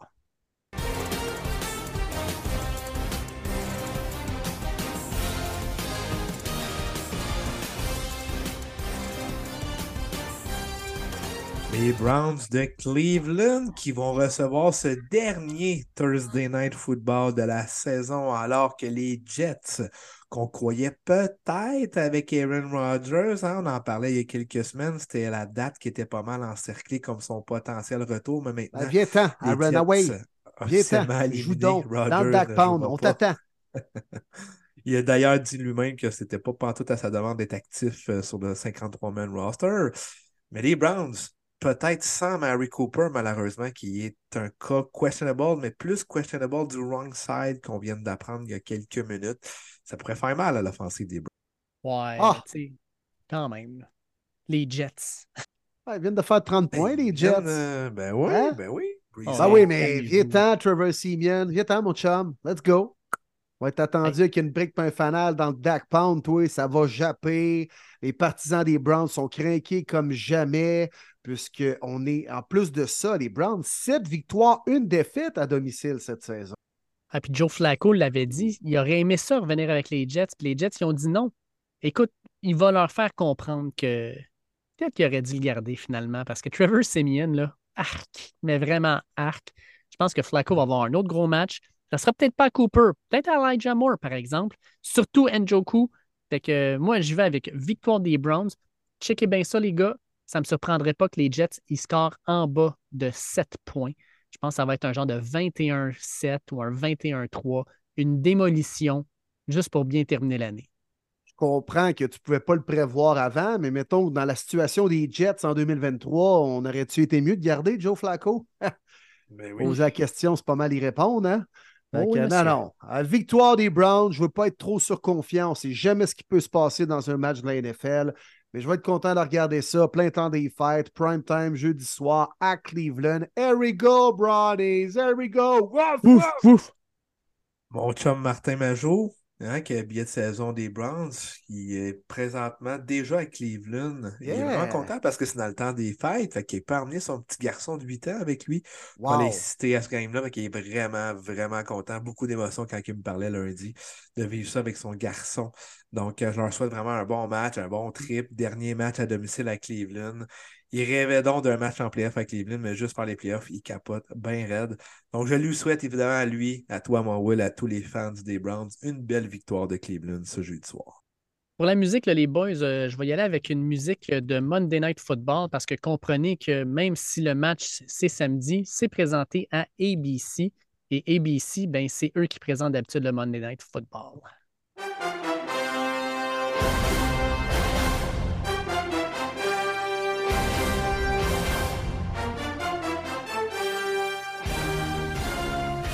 Et justement, samedi soir le 30, nous avons un match euh, impliquant deux équipes de plus de 10 victoires à Arlington, Texas, au AT&T Stadium. Les Cowboys, pas les Cowgirls, les Cowboys, puisqu'ils jouent à domicile, accueillent les Lions dans un match qui promet Lion bleu Cowboys. C'est digne d'un match du Monday Night Football. Euh, ça va être un bon match, j'ai l'impression. Puis pour, moi, les gars, je me casserai même pas la tête. Je vais y aller avec les Lions qui vont battre pour la première fois les Cowboys à la maison. Ils sont 7-0 à la maison. Et leur donner une euh, séquence de trois défaites de suite, comme les 49ers ont connu en début de saison. J'ai bien hâte de voir les Cowboys et la façon dont ils vont être capables de sortir de ce trou-là. Surtout que la marmite à Dallas, ça commence tranquillement pas vite à chauffer. Si Lyon gagne ce match-là, la fameuse marmite va être vraiment, vraiment chaude. Une victoire pour les Lions, là, ça les rapprocherait. Puis ça mettrait, en fait, ça mettrait de la pression sur les 49ers et sur les Eagles de gagner leur match. Parce que, crime, on est trois équipes à 11-4. Fait que let's go Lions, victoire contre les Cowboys à Dallas. Wow! Ça serait la première défaite des Cowboys à domicile. Incroyable. Match très intéressant. Effectivement, Lyon joue bien sur la route. Les Cowboys invaincus à la maison. J'ai vraiment hâte de voir. Les Cowboys, autres, qui reviennent d'une défaite euh, très serrée, crève-cœur à Miami. La difficulté quand même de les mettre contre euh, sont vraiment impressionnants à domicile. Je vais aller avec Dallas dans les jeux de prédiction. Euh, je leur souhaite aux Lions, ça serait statement, ça serait gros en tabarouette à deux semaines à l'entrée des playoffs.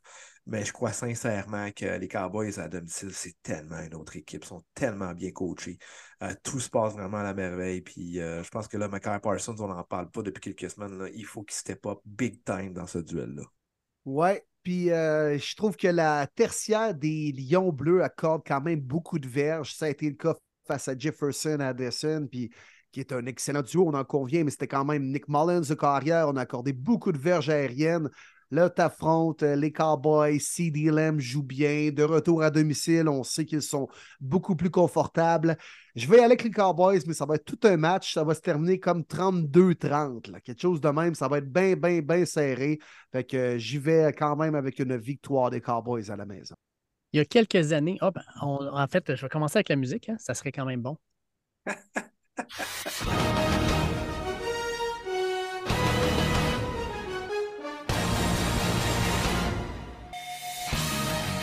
Fait que comme je disais avant de lancer la musique, il y a quelques années, ce duel-là aurait été vraiment important. Pats contre Bills, en fin de saison, Josh Allen, ça aurait été bon. On aurait eu Tom Brady, mais non, on a Bailey Zappi.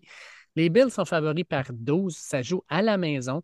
Les Pats, bon, oui, ont eu une grosse victoire contre Denver, là, mais je Ah oui, pense ils que sont tous forts, les... les Pats.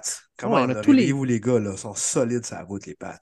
Ouais, mais tous- tous les fans des Pats sont comme on peut-tu arrêter de jouer? Là? On, on peut-tu, s'il vous plaît, avoir un bon choix de repêchage? Puis pour les Bills, c'est le genre de match qu'ils ne peuvent pas échapper. Tu échappes ce match-là, puis tu te remets encore dans une situation difficile pour les séries. Est-ce que les Bills gagnent ça, les boys?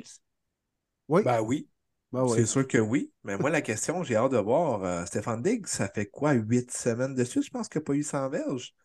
Va-t-il Mm. avoir beaucoup de ballons, enfin, là, à, à domicile contre les Pats? Parce qu'on le sait ce que ça peut euh, traîner avec lui. Il peut demander un échange après.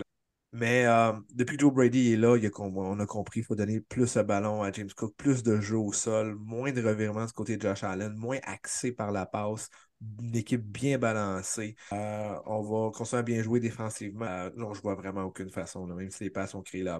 C'était quand même Denver l'adversaire et non un. Donc, euh, absolument, Buffalo à domicile. Oui, euh, puis euh, c'est un match euh, quand même important pour la défensive des Bills, alors qu'on veut donner la chance à notre offensive de, de- de pouvoir marquer des points, puis avoir de longues séquences à l'attaque. J'ai l'impression qu'on va retrouver confiance à domicile après avoir quand même concédé beaucoup de verges à une offensive menée par un deuxième carrière contre les Chargers.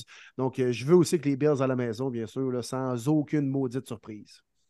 Oh, écoute, euh, pas une ça ne sera pas une surprise si je dis moi avec que ça va être les fameux Bills de Buffalo. Josh Allen, là, il va gagner, le gagner ce match-là. Puis les Pats, là, ils ont, euh, dans les dernières années, eu beaucoup de difficultés contre les Bills. Ça va continuer. Il va y avoir de l'ambiance là. hein. À Orchard Park, là, ça va brasser pas à peu près un 31 décembre. Là. Ouh, ça va être le fun. Victoire des Bills, le party va pogner dans la place. À Chicago, Justin Fields qui doit continuer à prouver qu'il est l'homme de la situation pour les Bears, mais peut-être aussi pour son adversaire s'il n'est pas l'homme de la situation à Chicago. Les Falcons, qui pourraient peut-être être intéressés à Justin Fields pour la prochaine saison morte. Falcons, Bears, messieurs. Ouais. Ah, Puis bon, on en parlait tantôt. Les Bears, faut le dire, jouent quand même bien par les temps qui courent. Il ne faut pas euh, s'énerver euh, là-dessus pour la suite des choses et les décisions qu'on va prendre durant l'entre-saison. Mais forcé d'admettre qu'ils jouent bien présentement. Les Falcons, c'est dur à suivre. Euh, oui, bonne performance la semaine dernière. On va être capable de coller ça sur deux semaines de suite. Ça va être bien sûr encore Tyler Tequila, une équipe, pas le temps de niaiser comme corps arrière, mais dans un environnement quand même hostile à Chicago. Pas, c'est pas une place évidente où aller jouer pour une équipe du sud des Falcons. Ils jouent dans un dôme. Euh, j'ai l'impression qu'on va être moins confortable à courir le ballon puisque les Bears, deux bons secondaires avec Edwards et Edmonds, également monte Sweat sur la ligne défensive, apporter euh, plus de pression. Fait que je pense que ça va être malheureusement le dernier clou dans le cercueil des Falcons. On va aller perdre ce match-là, puis on va vraiment s'écarter d'une place en série. Je vais, euh, vais avec les Bears, moi, avec. Euh, sur la route, euh, les Falcons, surtout, il sera, il fera pas chaud, hein, à- fera pas chaud à Chicago. Puis non seulement ça, il va vanter. Moi, désolé, là, mais je vois, je vois même pas les Falcons gagner ce match-là dans des conditions difficiles. Les Bears sont habitués de jouer là-dedans. Comme tu disais, d'ailleurs, la ligne défensive joue beaucoup mieux. Puis on ajoute à ça ben, Justin Fields qui va peut-être courir le ballon un peu plus. Victoire des Bears, mais ça va être une courte victoire. Ça ne sera pas une victoire euh, vraiment décisive. Ça va être durement acquise, mais ça va être, comme tu dis, le clou dans le cercle des Falcons. Je joue avec la famille, les boys. Moi aussi, j'avais Chicago d'encercler dans ce duel-là. Montez Sweat, on n'en parle pas beaucoup depuis son acquisition. On a plus parlé de son gros contrat, mais il joue vraiment solide pour les Bears. Tu sais, des fois, on se le demande quand un joueur se fait échanger que dans le moment, les, les Bears étaient aussi pitoyables que Washington. Quel impact il aura? Est-ce qu'il est là juste pour l'argent? Mais non, euh, vraiment, il connaît une très belle année, donc tant mieux pour eux. Euh, Bears qui, oui, euh, vont gagner. Euh, Il y en a qui sont mitigés est-ce qu'ils veulent vraiment que les Bears gagnent parce que là, on va vraiment quitter le top 10. Là, ça continue comme ça. Oui, on a le premier choix, heureusement, mais l'autre choix ne sera plus euh, considéré un top. Mais bon, ça peut faire du bien quand même là, aux fans et aux gens de Chicago d'avoir ça là. Les Falcons sur la route, c'est tellement pas la même équipe. Donc, euh, je vois, je les vois pas gagner. On se transporte à Indianapolis alors que les Colts reçoivent les Raiders dans un match qui, à première vue, n'est peut-être pas si intéressant que ça, mais honnêtement, c'est deux équipes qui ont beaucoup de choses à prouver. On veut soit conserver notre place en série ou bien tenter de se qualifier. Les Colts à 8-7 qui arrivent d'une défaite, alors que les Raiders, eux, tentent de signer un troisième gain consécutif. Comment vous voyez le match Raiders-Colts? Ben, moi, j'ai dit que les Raiders allaient faire les séries. J'ai pas même le choix de dire que ça va être une victoire. hein. Ah, c'est, écoute, comme pas Ouais, le choix de gagner bien, bien, là. Ouais, mais pour vrai. On va faire tu sais, les séries, mais perdre les deux dernières. c'est ça, exact. Mais pour vrai, là, Michael Pittman n'était pas là la semaine dernière, puis ça paraissait. Garner Minshew n'avait pas vraiment de joueur à qui lancer le ballon. Il va peut-être être de retour cette semaine, mais c'est pas plus sûr que ça. Puis à quel niveau il va être euh, bon pour revenir, je ne le sais pas. Moi, je pense que les Raiders en défensive montrent de très belles choses. Max Crosby, là, c'est un animal. Il est extraordinaire. Puis je pense qu'il va encore en faire une belle preuve cette fois-ci. Les Raiders sont 2-5 sur la route. Fait c'est sûr que c'est pas très reluisant, mais les Colts sont juste 3-4 à la maison. Je pense que les Colts, la semaine dernière, cette défaite-là contre les Falcons, a fait mal au moral. Je pense que les Raiders arrivent là. Aiden O'Connell va connaître un bien meilleur match. Victoire des Raiders. Ah, pour ma part, je vois qu'une victoire des Colts, Pittman sera de retour, mais c'est surtout le jeu au sol des Colts. Je pense que Jonathan Taylor va avoir un gros match. euh, Peut-être le retour de Zach Moss aussi pour faire le one-two punch. On va vouloir contrôler le tempo. On va vouloir justement mettre la pression que ce soit juste O'Connell qui lance et non pas euh, soit Josh Jacobs ou Zimmer. Euh, ça va être très important euh, parce qu'O'Connell, je suis désolé, c'est pas un corps de la NFL, mais vraiment pas. Euh, lancer zéro verge puis gagner à Kansas City, j'en reviens tout simplement pas. Euh, tu peux pas faire ça euh, si ça réarrive une deuxième fois. Fait que donc, je vois vraiment que la- l'attaque au sol des Colts, moi, pour la. Ah, j'ai goût d'y aller du côté de Dave. La défensive des Colts s'accorde beaucoup de points depuis deux semaines. 34 contre les Bengals il y a deux semaines. Et après ça, 29 dans la défaite face aux Falcons. Mais euh, par contre, ouais, je suis moins convaincu d'Aiden O'Connell. Puis on va bien courir la balle. Match à domicile. Il faut absolument gagner. Je vais y aller avec les Colts. Je vais y aller avec les Colts quand même. All right. All right. C'est correct. Je vais, je vais le prendre. Je vais le prendre. À New York, à East Rutherford, c'est la visite des fameux Rams qu'on a encensé énormément, qui vont rendre visite aux Giants, qui euh, est une équipe qui ne va pas bien, malgré le fait qu'ils ont failli gagner le match contre les Eagles. Est-ce que les Giants vont être capables d'avoir une autre grosse performance ou est-ce que les Rams vont les écraser et crème solidifier leur place en série? Ah, une équipe que j'aime beaucoup, les Rams. Hein, les boys, vous le savez, beaucoup de jeunes, Nakwa, Karen Williams, qui ont été des statements cette année pour les Rams. Sean McVay, je me répète, mon entraîneur favori. Non, les Rams vont gagner ce match-là. Match très important. On se bat encore pour une place en série. À l'heure actuelle, on a le contrôle. On ne veut pas l'échapper. On gagne nos deux dernières games et automatiquement en série. T'affrontes les Giants, qui est toi. T'as vraiment pas le choix. T'as les éléments pour les battre. Ouais, ben, je vais dans le même sens euh, que Marty. euh, sans surprise. Correct, Tyrod Taylor. euh, les Giants, honnêtement, se, se- se battent bien depuis quelques semaines. On perd vraiment pas la face, mais les Rams ont plus de talent, match plus important pour eux. Euh, puis on vraiment, on accorde, on accorde beaucoup de verges du côté des Giants avec les, les receveurs de passe. Euh, Devante Smith euh, s'est fait du fun quand même contre la tertiaire des Giants. Là, tu affrontes un des, des bons duos dans la ligue. Alors, on va réussir encore une fois du côté de Stafford à connecter avec nos receveurs. Donc, euh, je vais avec les Rams. Même chose, je vais avec la famille. Je ne vois pas comment euh, les Rams pourraient perdre ce match-là. Ils ont des pièces très importantes en, attaque pour pouvoir attaquer à peu près toutes les fameuses déficiences de la défensive des Giants. Puis pour les Giants, ben là, écoute, hein, c'est Tyrod Taylor qui est là en plus. Aaron Donald va avoir bien du fun, surtout contre la mauvaise ligne à l'attaque des Giants. Victoire des Rams. À Philadelphie, les Cardinals euh, qui souhaitent euh, probablement avoir un certain Marvin Harrison au prochain repêchage s'en vont en Philadelphie. Comme dit un petit peu plus tôt dans ce podcast, selon certains, la pire équipe de l'histoire à 11-4, celle des Eagles, alors qu'on a beaucoup de mécontents. Est-ce la game justement pour faire plaisir aux gars et de faire beaucoup de points? Je pense que oui. C'est un bon match justement pour retrouver ta confiance. Euh, C'est à domicile, l'adversaire est très prenable. Puis, ça prend pas juste une victoire, ça prend une performance convaincante pour reprendre, pour que tout le monde reprenne un peu du poil de la bête puis reprenne confiance en vue du dernier match de la saison et surtout les playoffs. C'est la parfaite rencontre pour faire ça. La porte est ouverte. Juste aux Eagles de rentrer dedans. Même chose de mon côté. Les Eagles n'ont pas le choix de gagner ce match-là. C'est le genre de match avec les déclarations de Jalen Hurts, comme quoi que crème euh, l'équipe, tout le monde doit pousser un peu plus euh, de son bord puis être euh, plus impliqué. Ben, crème, tu n'as pas le choix. Là. Fait que victoire des Eagles. Puis j'espère que la défensive va faire un bon, un bon match parce que crème, la défensive a été chancelante. Puis là, tu amènes un certain Kyler Murray qui est capable de courir le ballon aussi. Là. Ça pourrait être une longue après-midi s'ils ne sont pas sur leur A-game, comme on dit, ou même sur leur B-game. Fait qu'on va y aller avec les Eagles. Euh, moi, ils n'ont pas le choix. là. Oui, Eagles blowout. Il va y avoir beaucoup de sourires dans les joueurs euh, du côté des Eagles. Ça va faire du bien. On va être content. On va être payant pour les fantasy. Oh, ben bravo, les petits Eagles. Dans le bateau de pirates du Raymond James Stadium, les Bucks accueillent les Saints pour un match de division euh, qui a une importance capitale pour les deux équipes. Avec une victoire, les Bucks s'assurent pratiquement du championnat de la division. Et les Saints, ben, ce serait euh, probablement d'être écartés d'une participation en série cette année. Les Bucks, tout feu, tout flamme. Les Saints se cherchent encore à la semaine 17. Comment vous voyez ça? Avez-vous déjà été voir le bateau à Tampa Bay? Non, jamais. C'est vraiment cool. C'est- Ça n'a pas rapport, mais c'est une anecdote. là. J'y ai été il y a huit ans exactement. Vraiment nice le bateau. là. On peut rentrer dedans, prendre des photos euh, avant le match, mais c'est assez impressionnant. là. Le style, si on aime euh, Pirates des Caraïbes et tous ces trucs-là, mettons, là, c'est euh, vraiment une très, très, très belle place.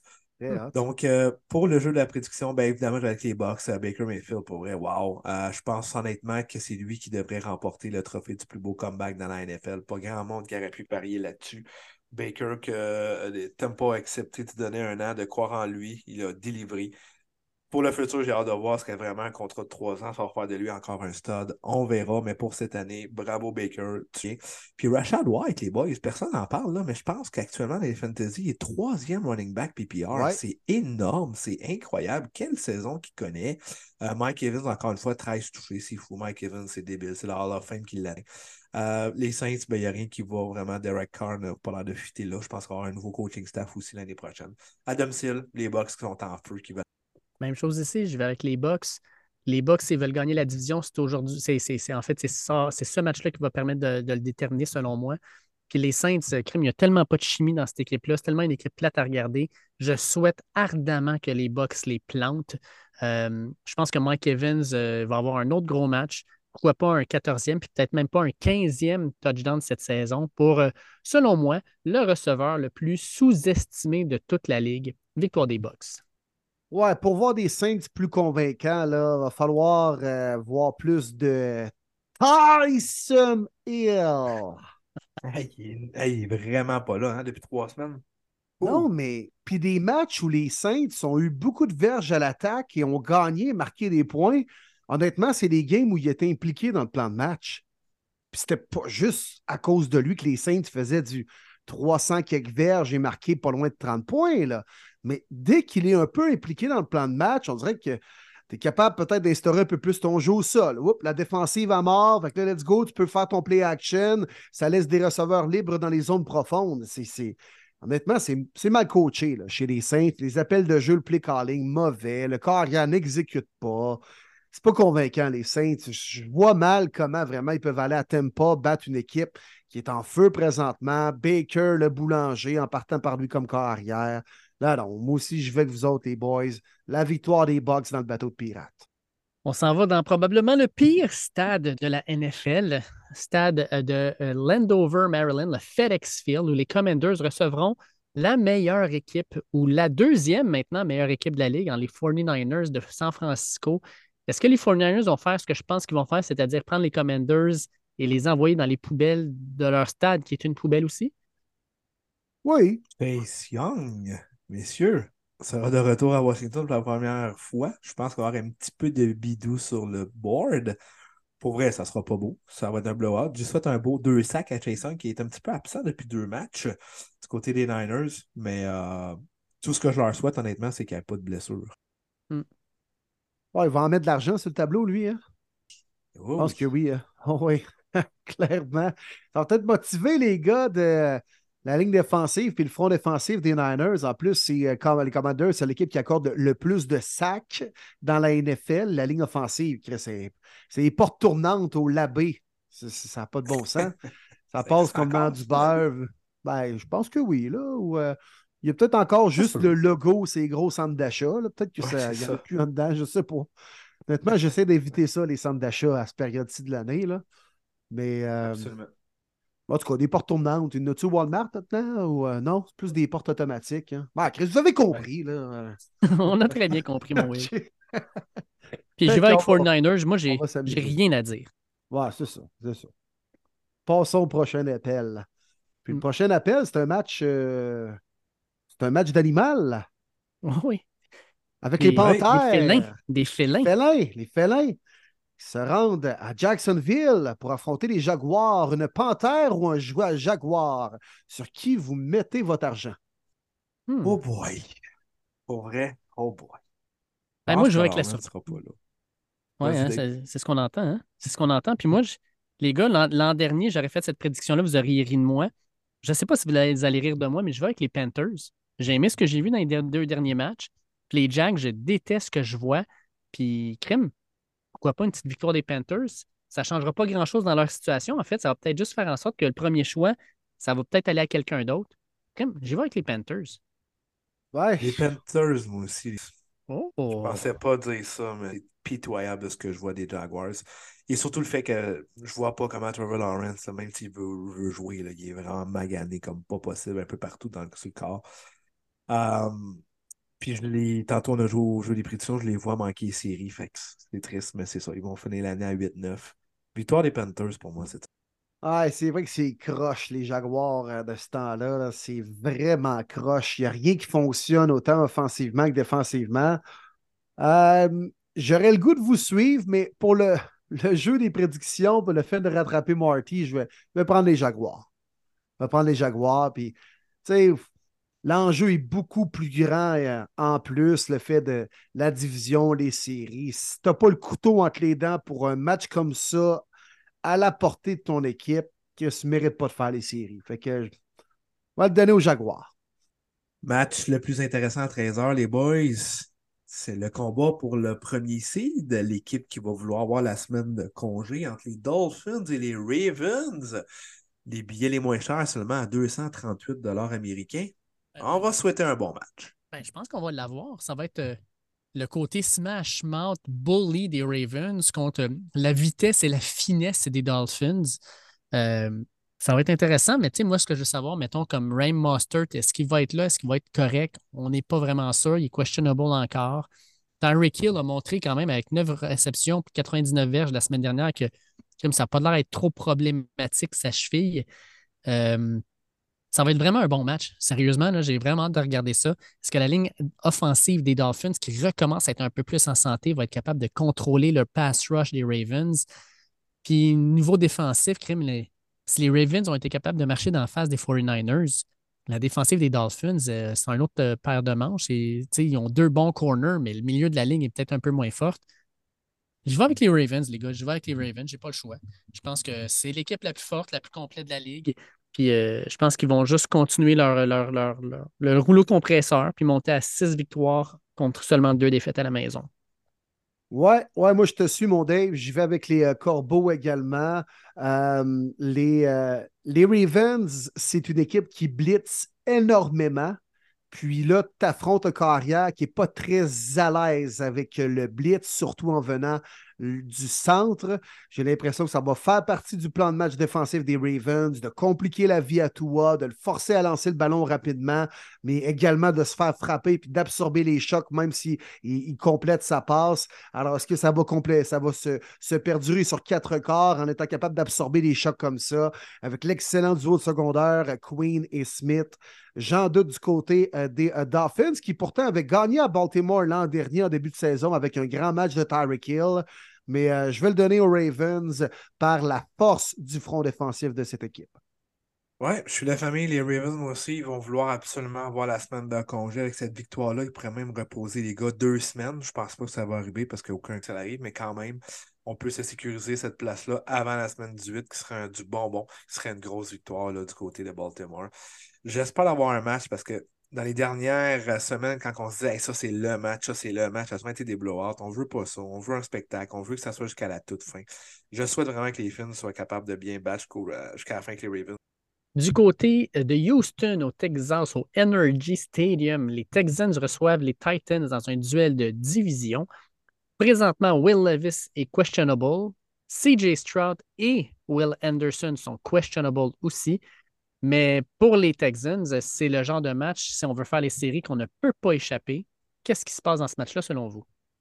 Ouais, puis j'ai l'impression que si CJ Stroud euh, ne reçoit pas le feu vert avant le match, on va confier le ballon à Davis Miles, qui a été plus convaincant que Case Keenum euh, lors du quatrième quart. Keenum, c'était correct. Il avait gagné contre les Titans, justement, il y a deux semaines en prolongation. Mais là, ça a été beaucoup plus tough contre une meilleure défensive, celle des Browns.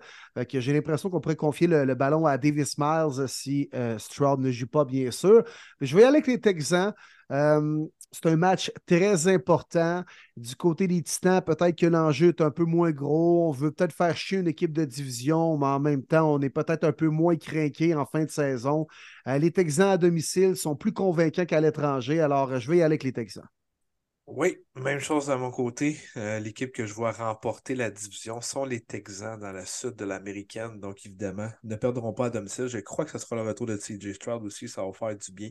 Ranimer un petit peu cette offensive-là. Nico Collins qui va continuer à connaître une grosse saison. Puis Devin Singletary aussi, hein, qu'on en parle zéro, qui connaît une très très belle saison. Lui qui était ramassé euh, au vidange, excusez-moi l'expression, mais il n'y a personne qui le voulait quand les Bills donc, euh, non, belle, belle année euh, du côté de la l'offensive des Texans. Puis là, on va venir à, lancer beaucoup de verges contre une tertiaire très douteuse. Moi, les gars, je vais y aller avec les Titans. Euh, je vais y aller avec les Titans parce que Derrick Henry a connu quand même un fort match au dernier match avec, oui, quand même, au sol, c'était bien, mais une passe de toucher aussi. puis je pense que Diop va connaître un très, très, très fort match aussi. Puis je pense que la défensive avec Jeffrey Simmons vont vouloir faire quelque chose d'intéressant. Mike Vrabel, je pense qu'il va sortir un gros match ça ne donnera pas grand-chose, mais ça reste quand même un duel de division. Ils ne s'aiment pas. Puis j'y vais avec, euh, vais avec les Titans euh, un petit peu à contre-courant.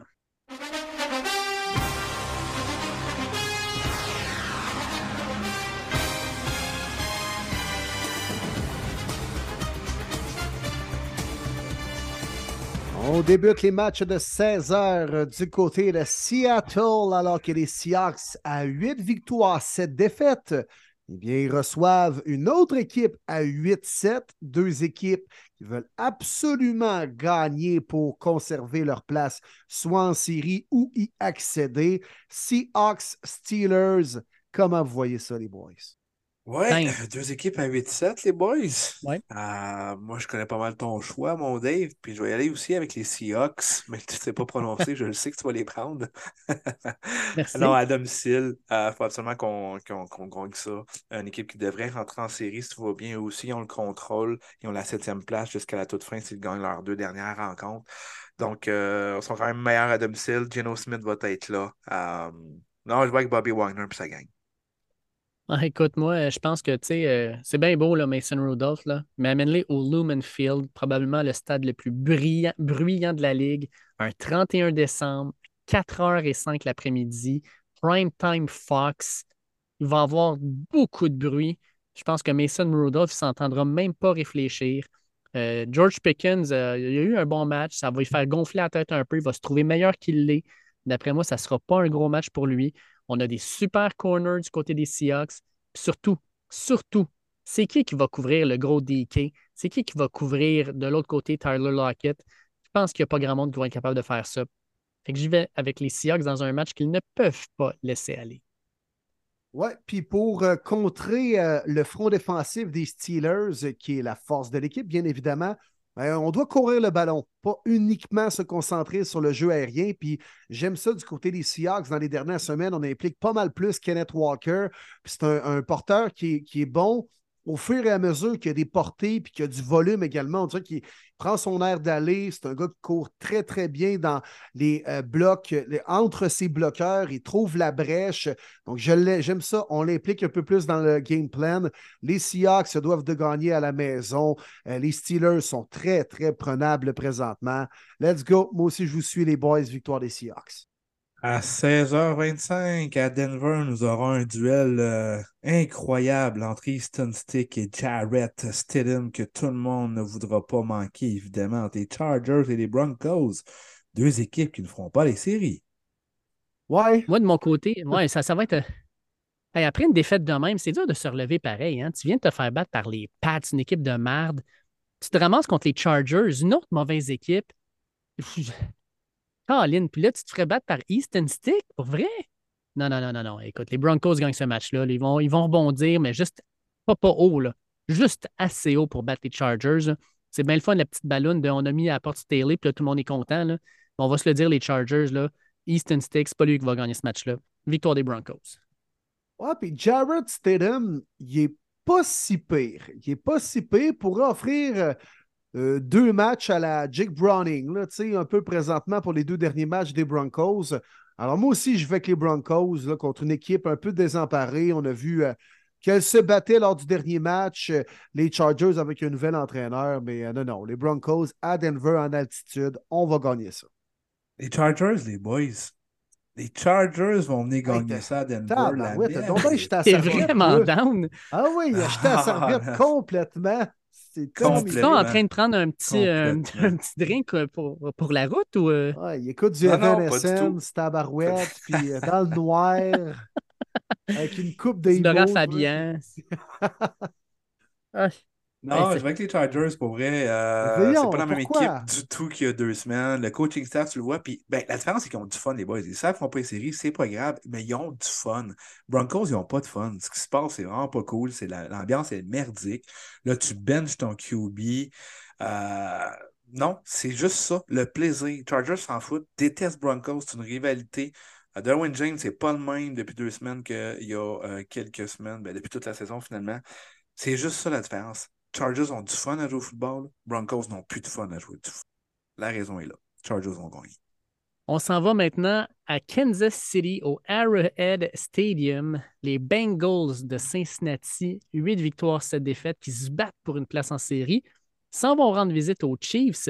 Crime ça, là, avec tout le monde en santé, ça aurait été un duel Eh. extraordinaire. Ah, vraiment. C'est devenu une grande rivalité dans l'américaine. On disait que c'était le nouveau un peu euh, Colts Pats de l'époque là, avec Manning, Brady ou par la suite les Broncos qui sont arrivés là-dedans. Mais on disait que c'était carrément ça un peu Chiefs Bengals. On a eu droit à des matchs d'anthologie dans les dernières années en série. Mais là, euh, c'est pas le cas là, à la semaine 17. Là. Ils mettent Chiefs par 7, hein? c'est beaucoup, je trouve. Oui, je suis d'accord. Et que c'est beaucoup. Pour moi, c'est un allez par 25 où? cents. C'est un 25 cents. Fait que Martin, toi, tu y vas. Tu y vas- Euh, tu je vas vais de avec les bord? Chiefs. Je vais avec les Louface, t'es-tu Chiefs. capitaine? T'es-tu capitaine? Écoute, je vais avec les Chiefs, mais 0-0 convaincu. Euh, Chase ne sera pas de la rencontre. La façon qu'on a perdu à Pittsburgh, c'était. Les Chiefs non plus, d'ailleurs, contre les Raiders, c'était pas chic. Je vais sortir l'expression de Will. Sont dus pas à peu près. Ils jouent à maison. Il faut absolument qu'ils. Mais il faut vraiment qu'ils démontrent. là. Let's go. Là. On est meilleur que les Bengals sans Joe Burrow. Là. Euh, no c'est le match que le, le- Non, les Chiefs. Bon, tu m'enlèves les mots de la bouche. Hein? T'as carrément Sont pris mon analyse. Sont dus. Écoute, sont dus. Les Chiefs vont sortir un gros match. Là, après ce qui s'est passé à Noël, je suis convaincu que, que Brittany Mahomes et Taylor Swift se sont tirés les cheveux dans l'âge. Pourquoi ton chum passe pas le ballon à mon chum, là? Alors, ben non, ben là, tout le monde. Ton chum, il bloque pas. Là, il pense juste à ses statistiques. Ton chum, il- n'est pas capable de se démarquer, c'est pas comme ça que je l'ai. je- il a capté mon œil. Hein, tu diras à ton chum qu'il arrête de regarder ailleurs et qu'il passe le ballon, là. C'est-tu clair? Ah non, tout le monde a pris un petit repas de Noël ensemble. On a digéré la dinde, la tourtière, ah ouais, par là. Puis ça va prendre des cheese plus convaincants. Les Bengals sont prenables présentement.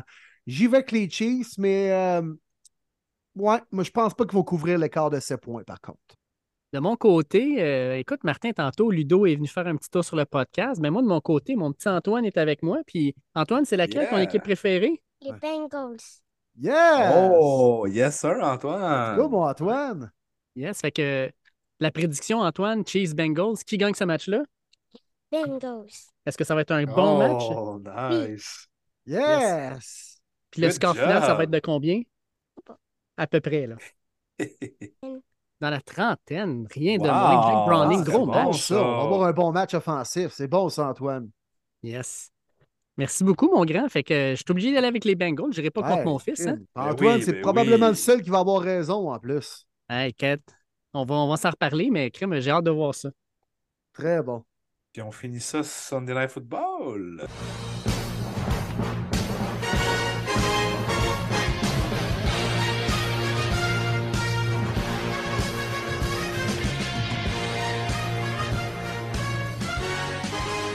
À Minnesota, les Packers contre les Vikings, les boys.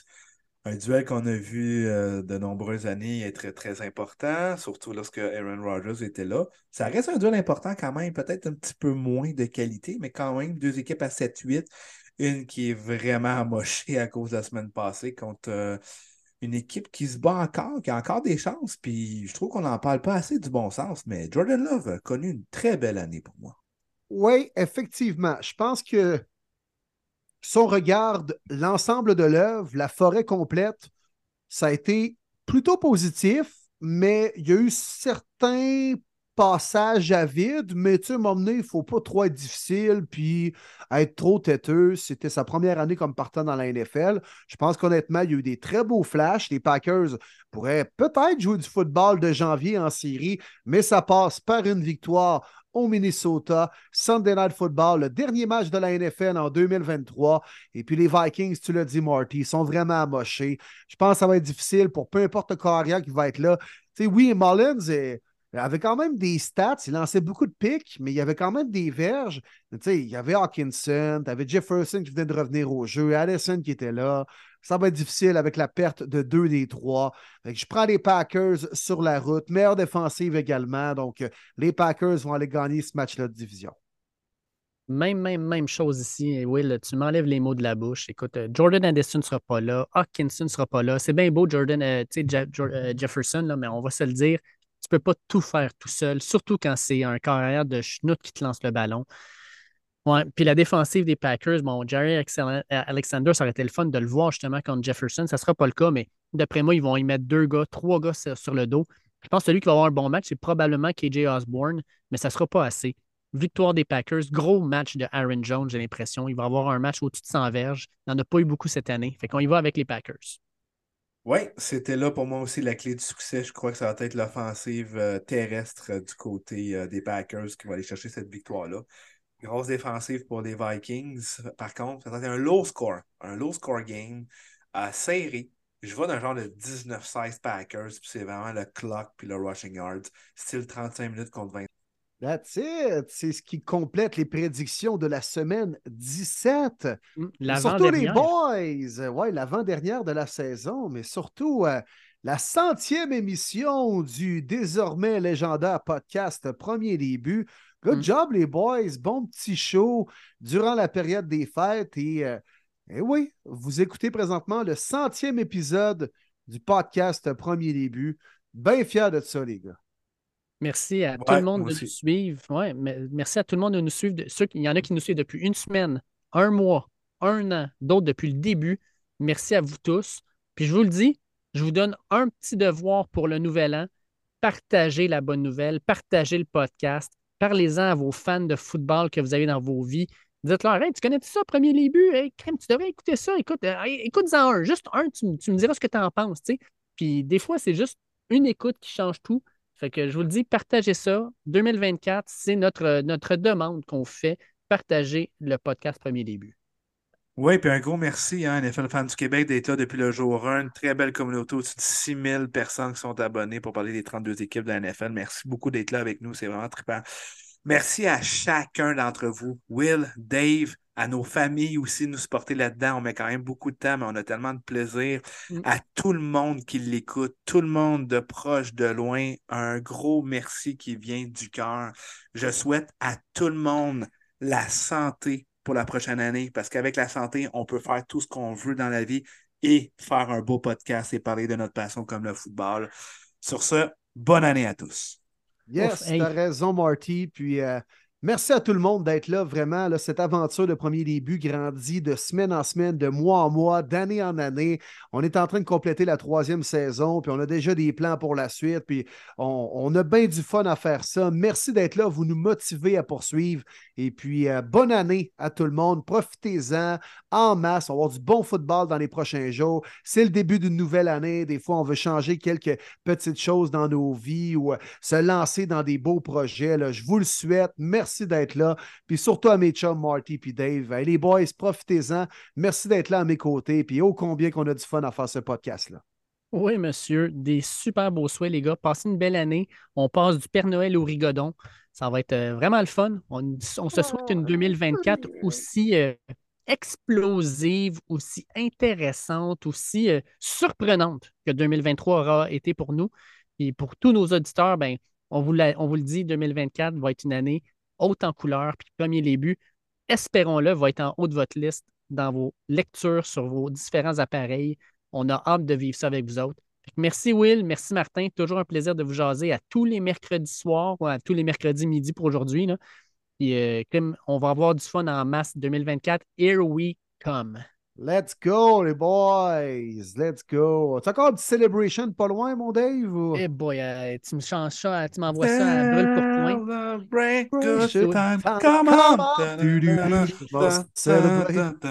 C'est encore mieux. La version a cappella est peut-être meilleure, au pire. Là. On regarde ça de même. Parfait.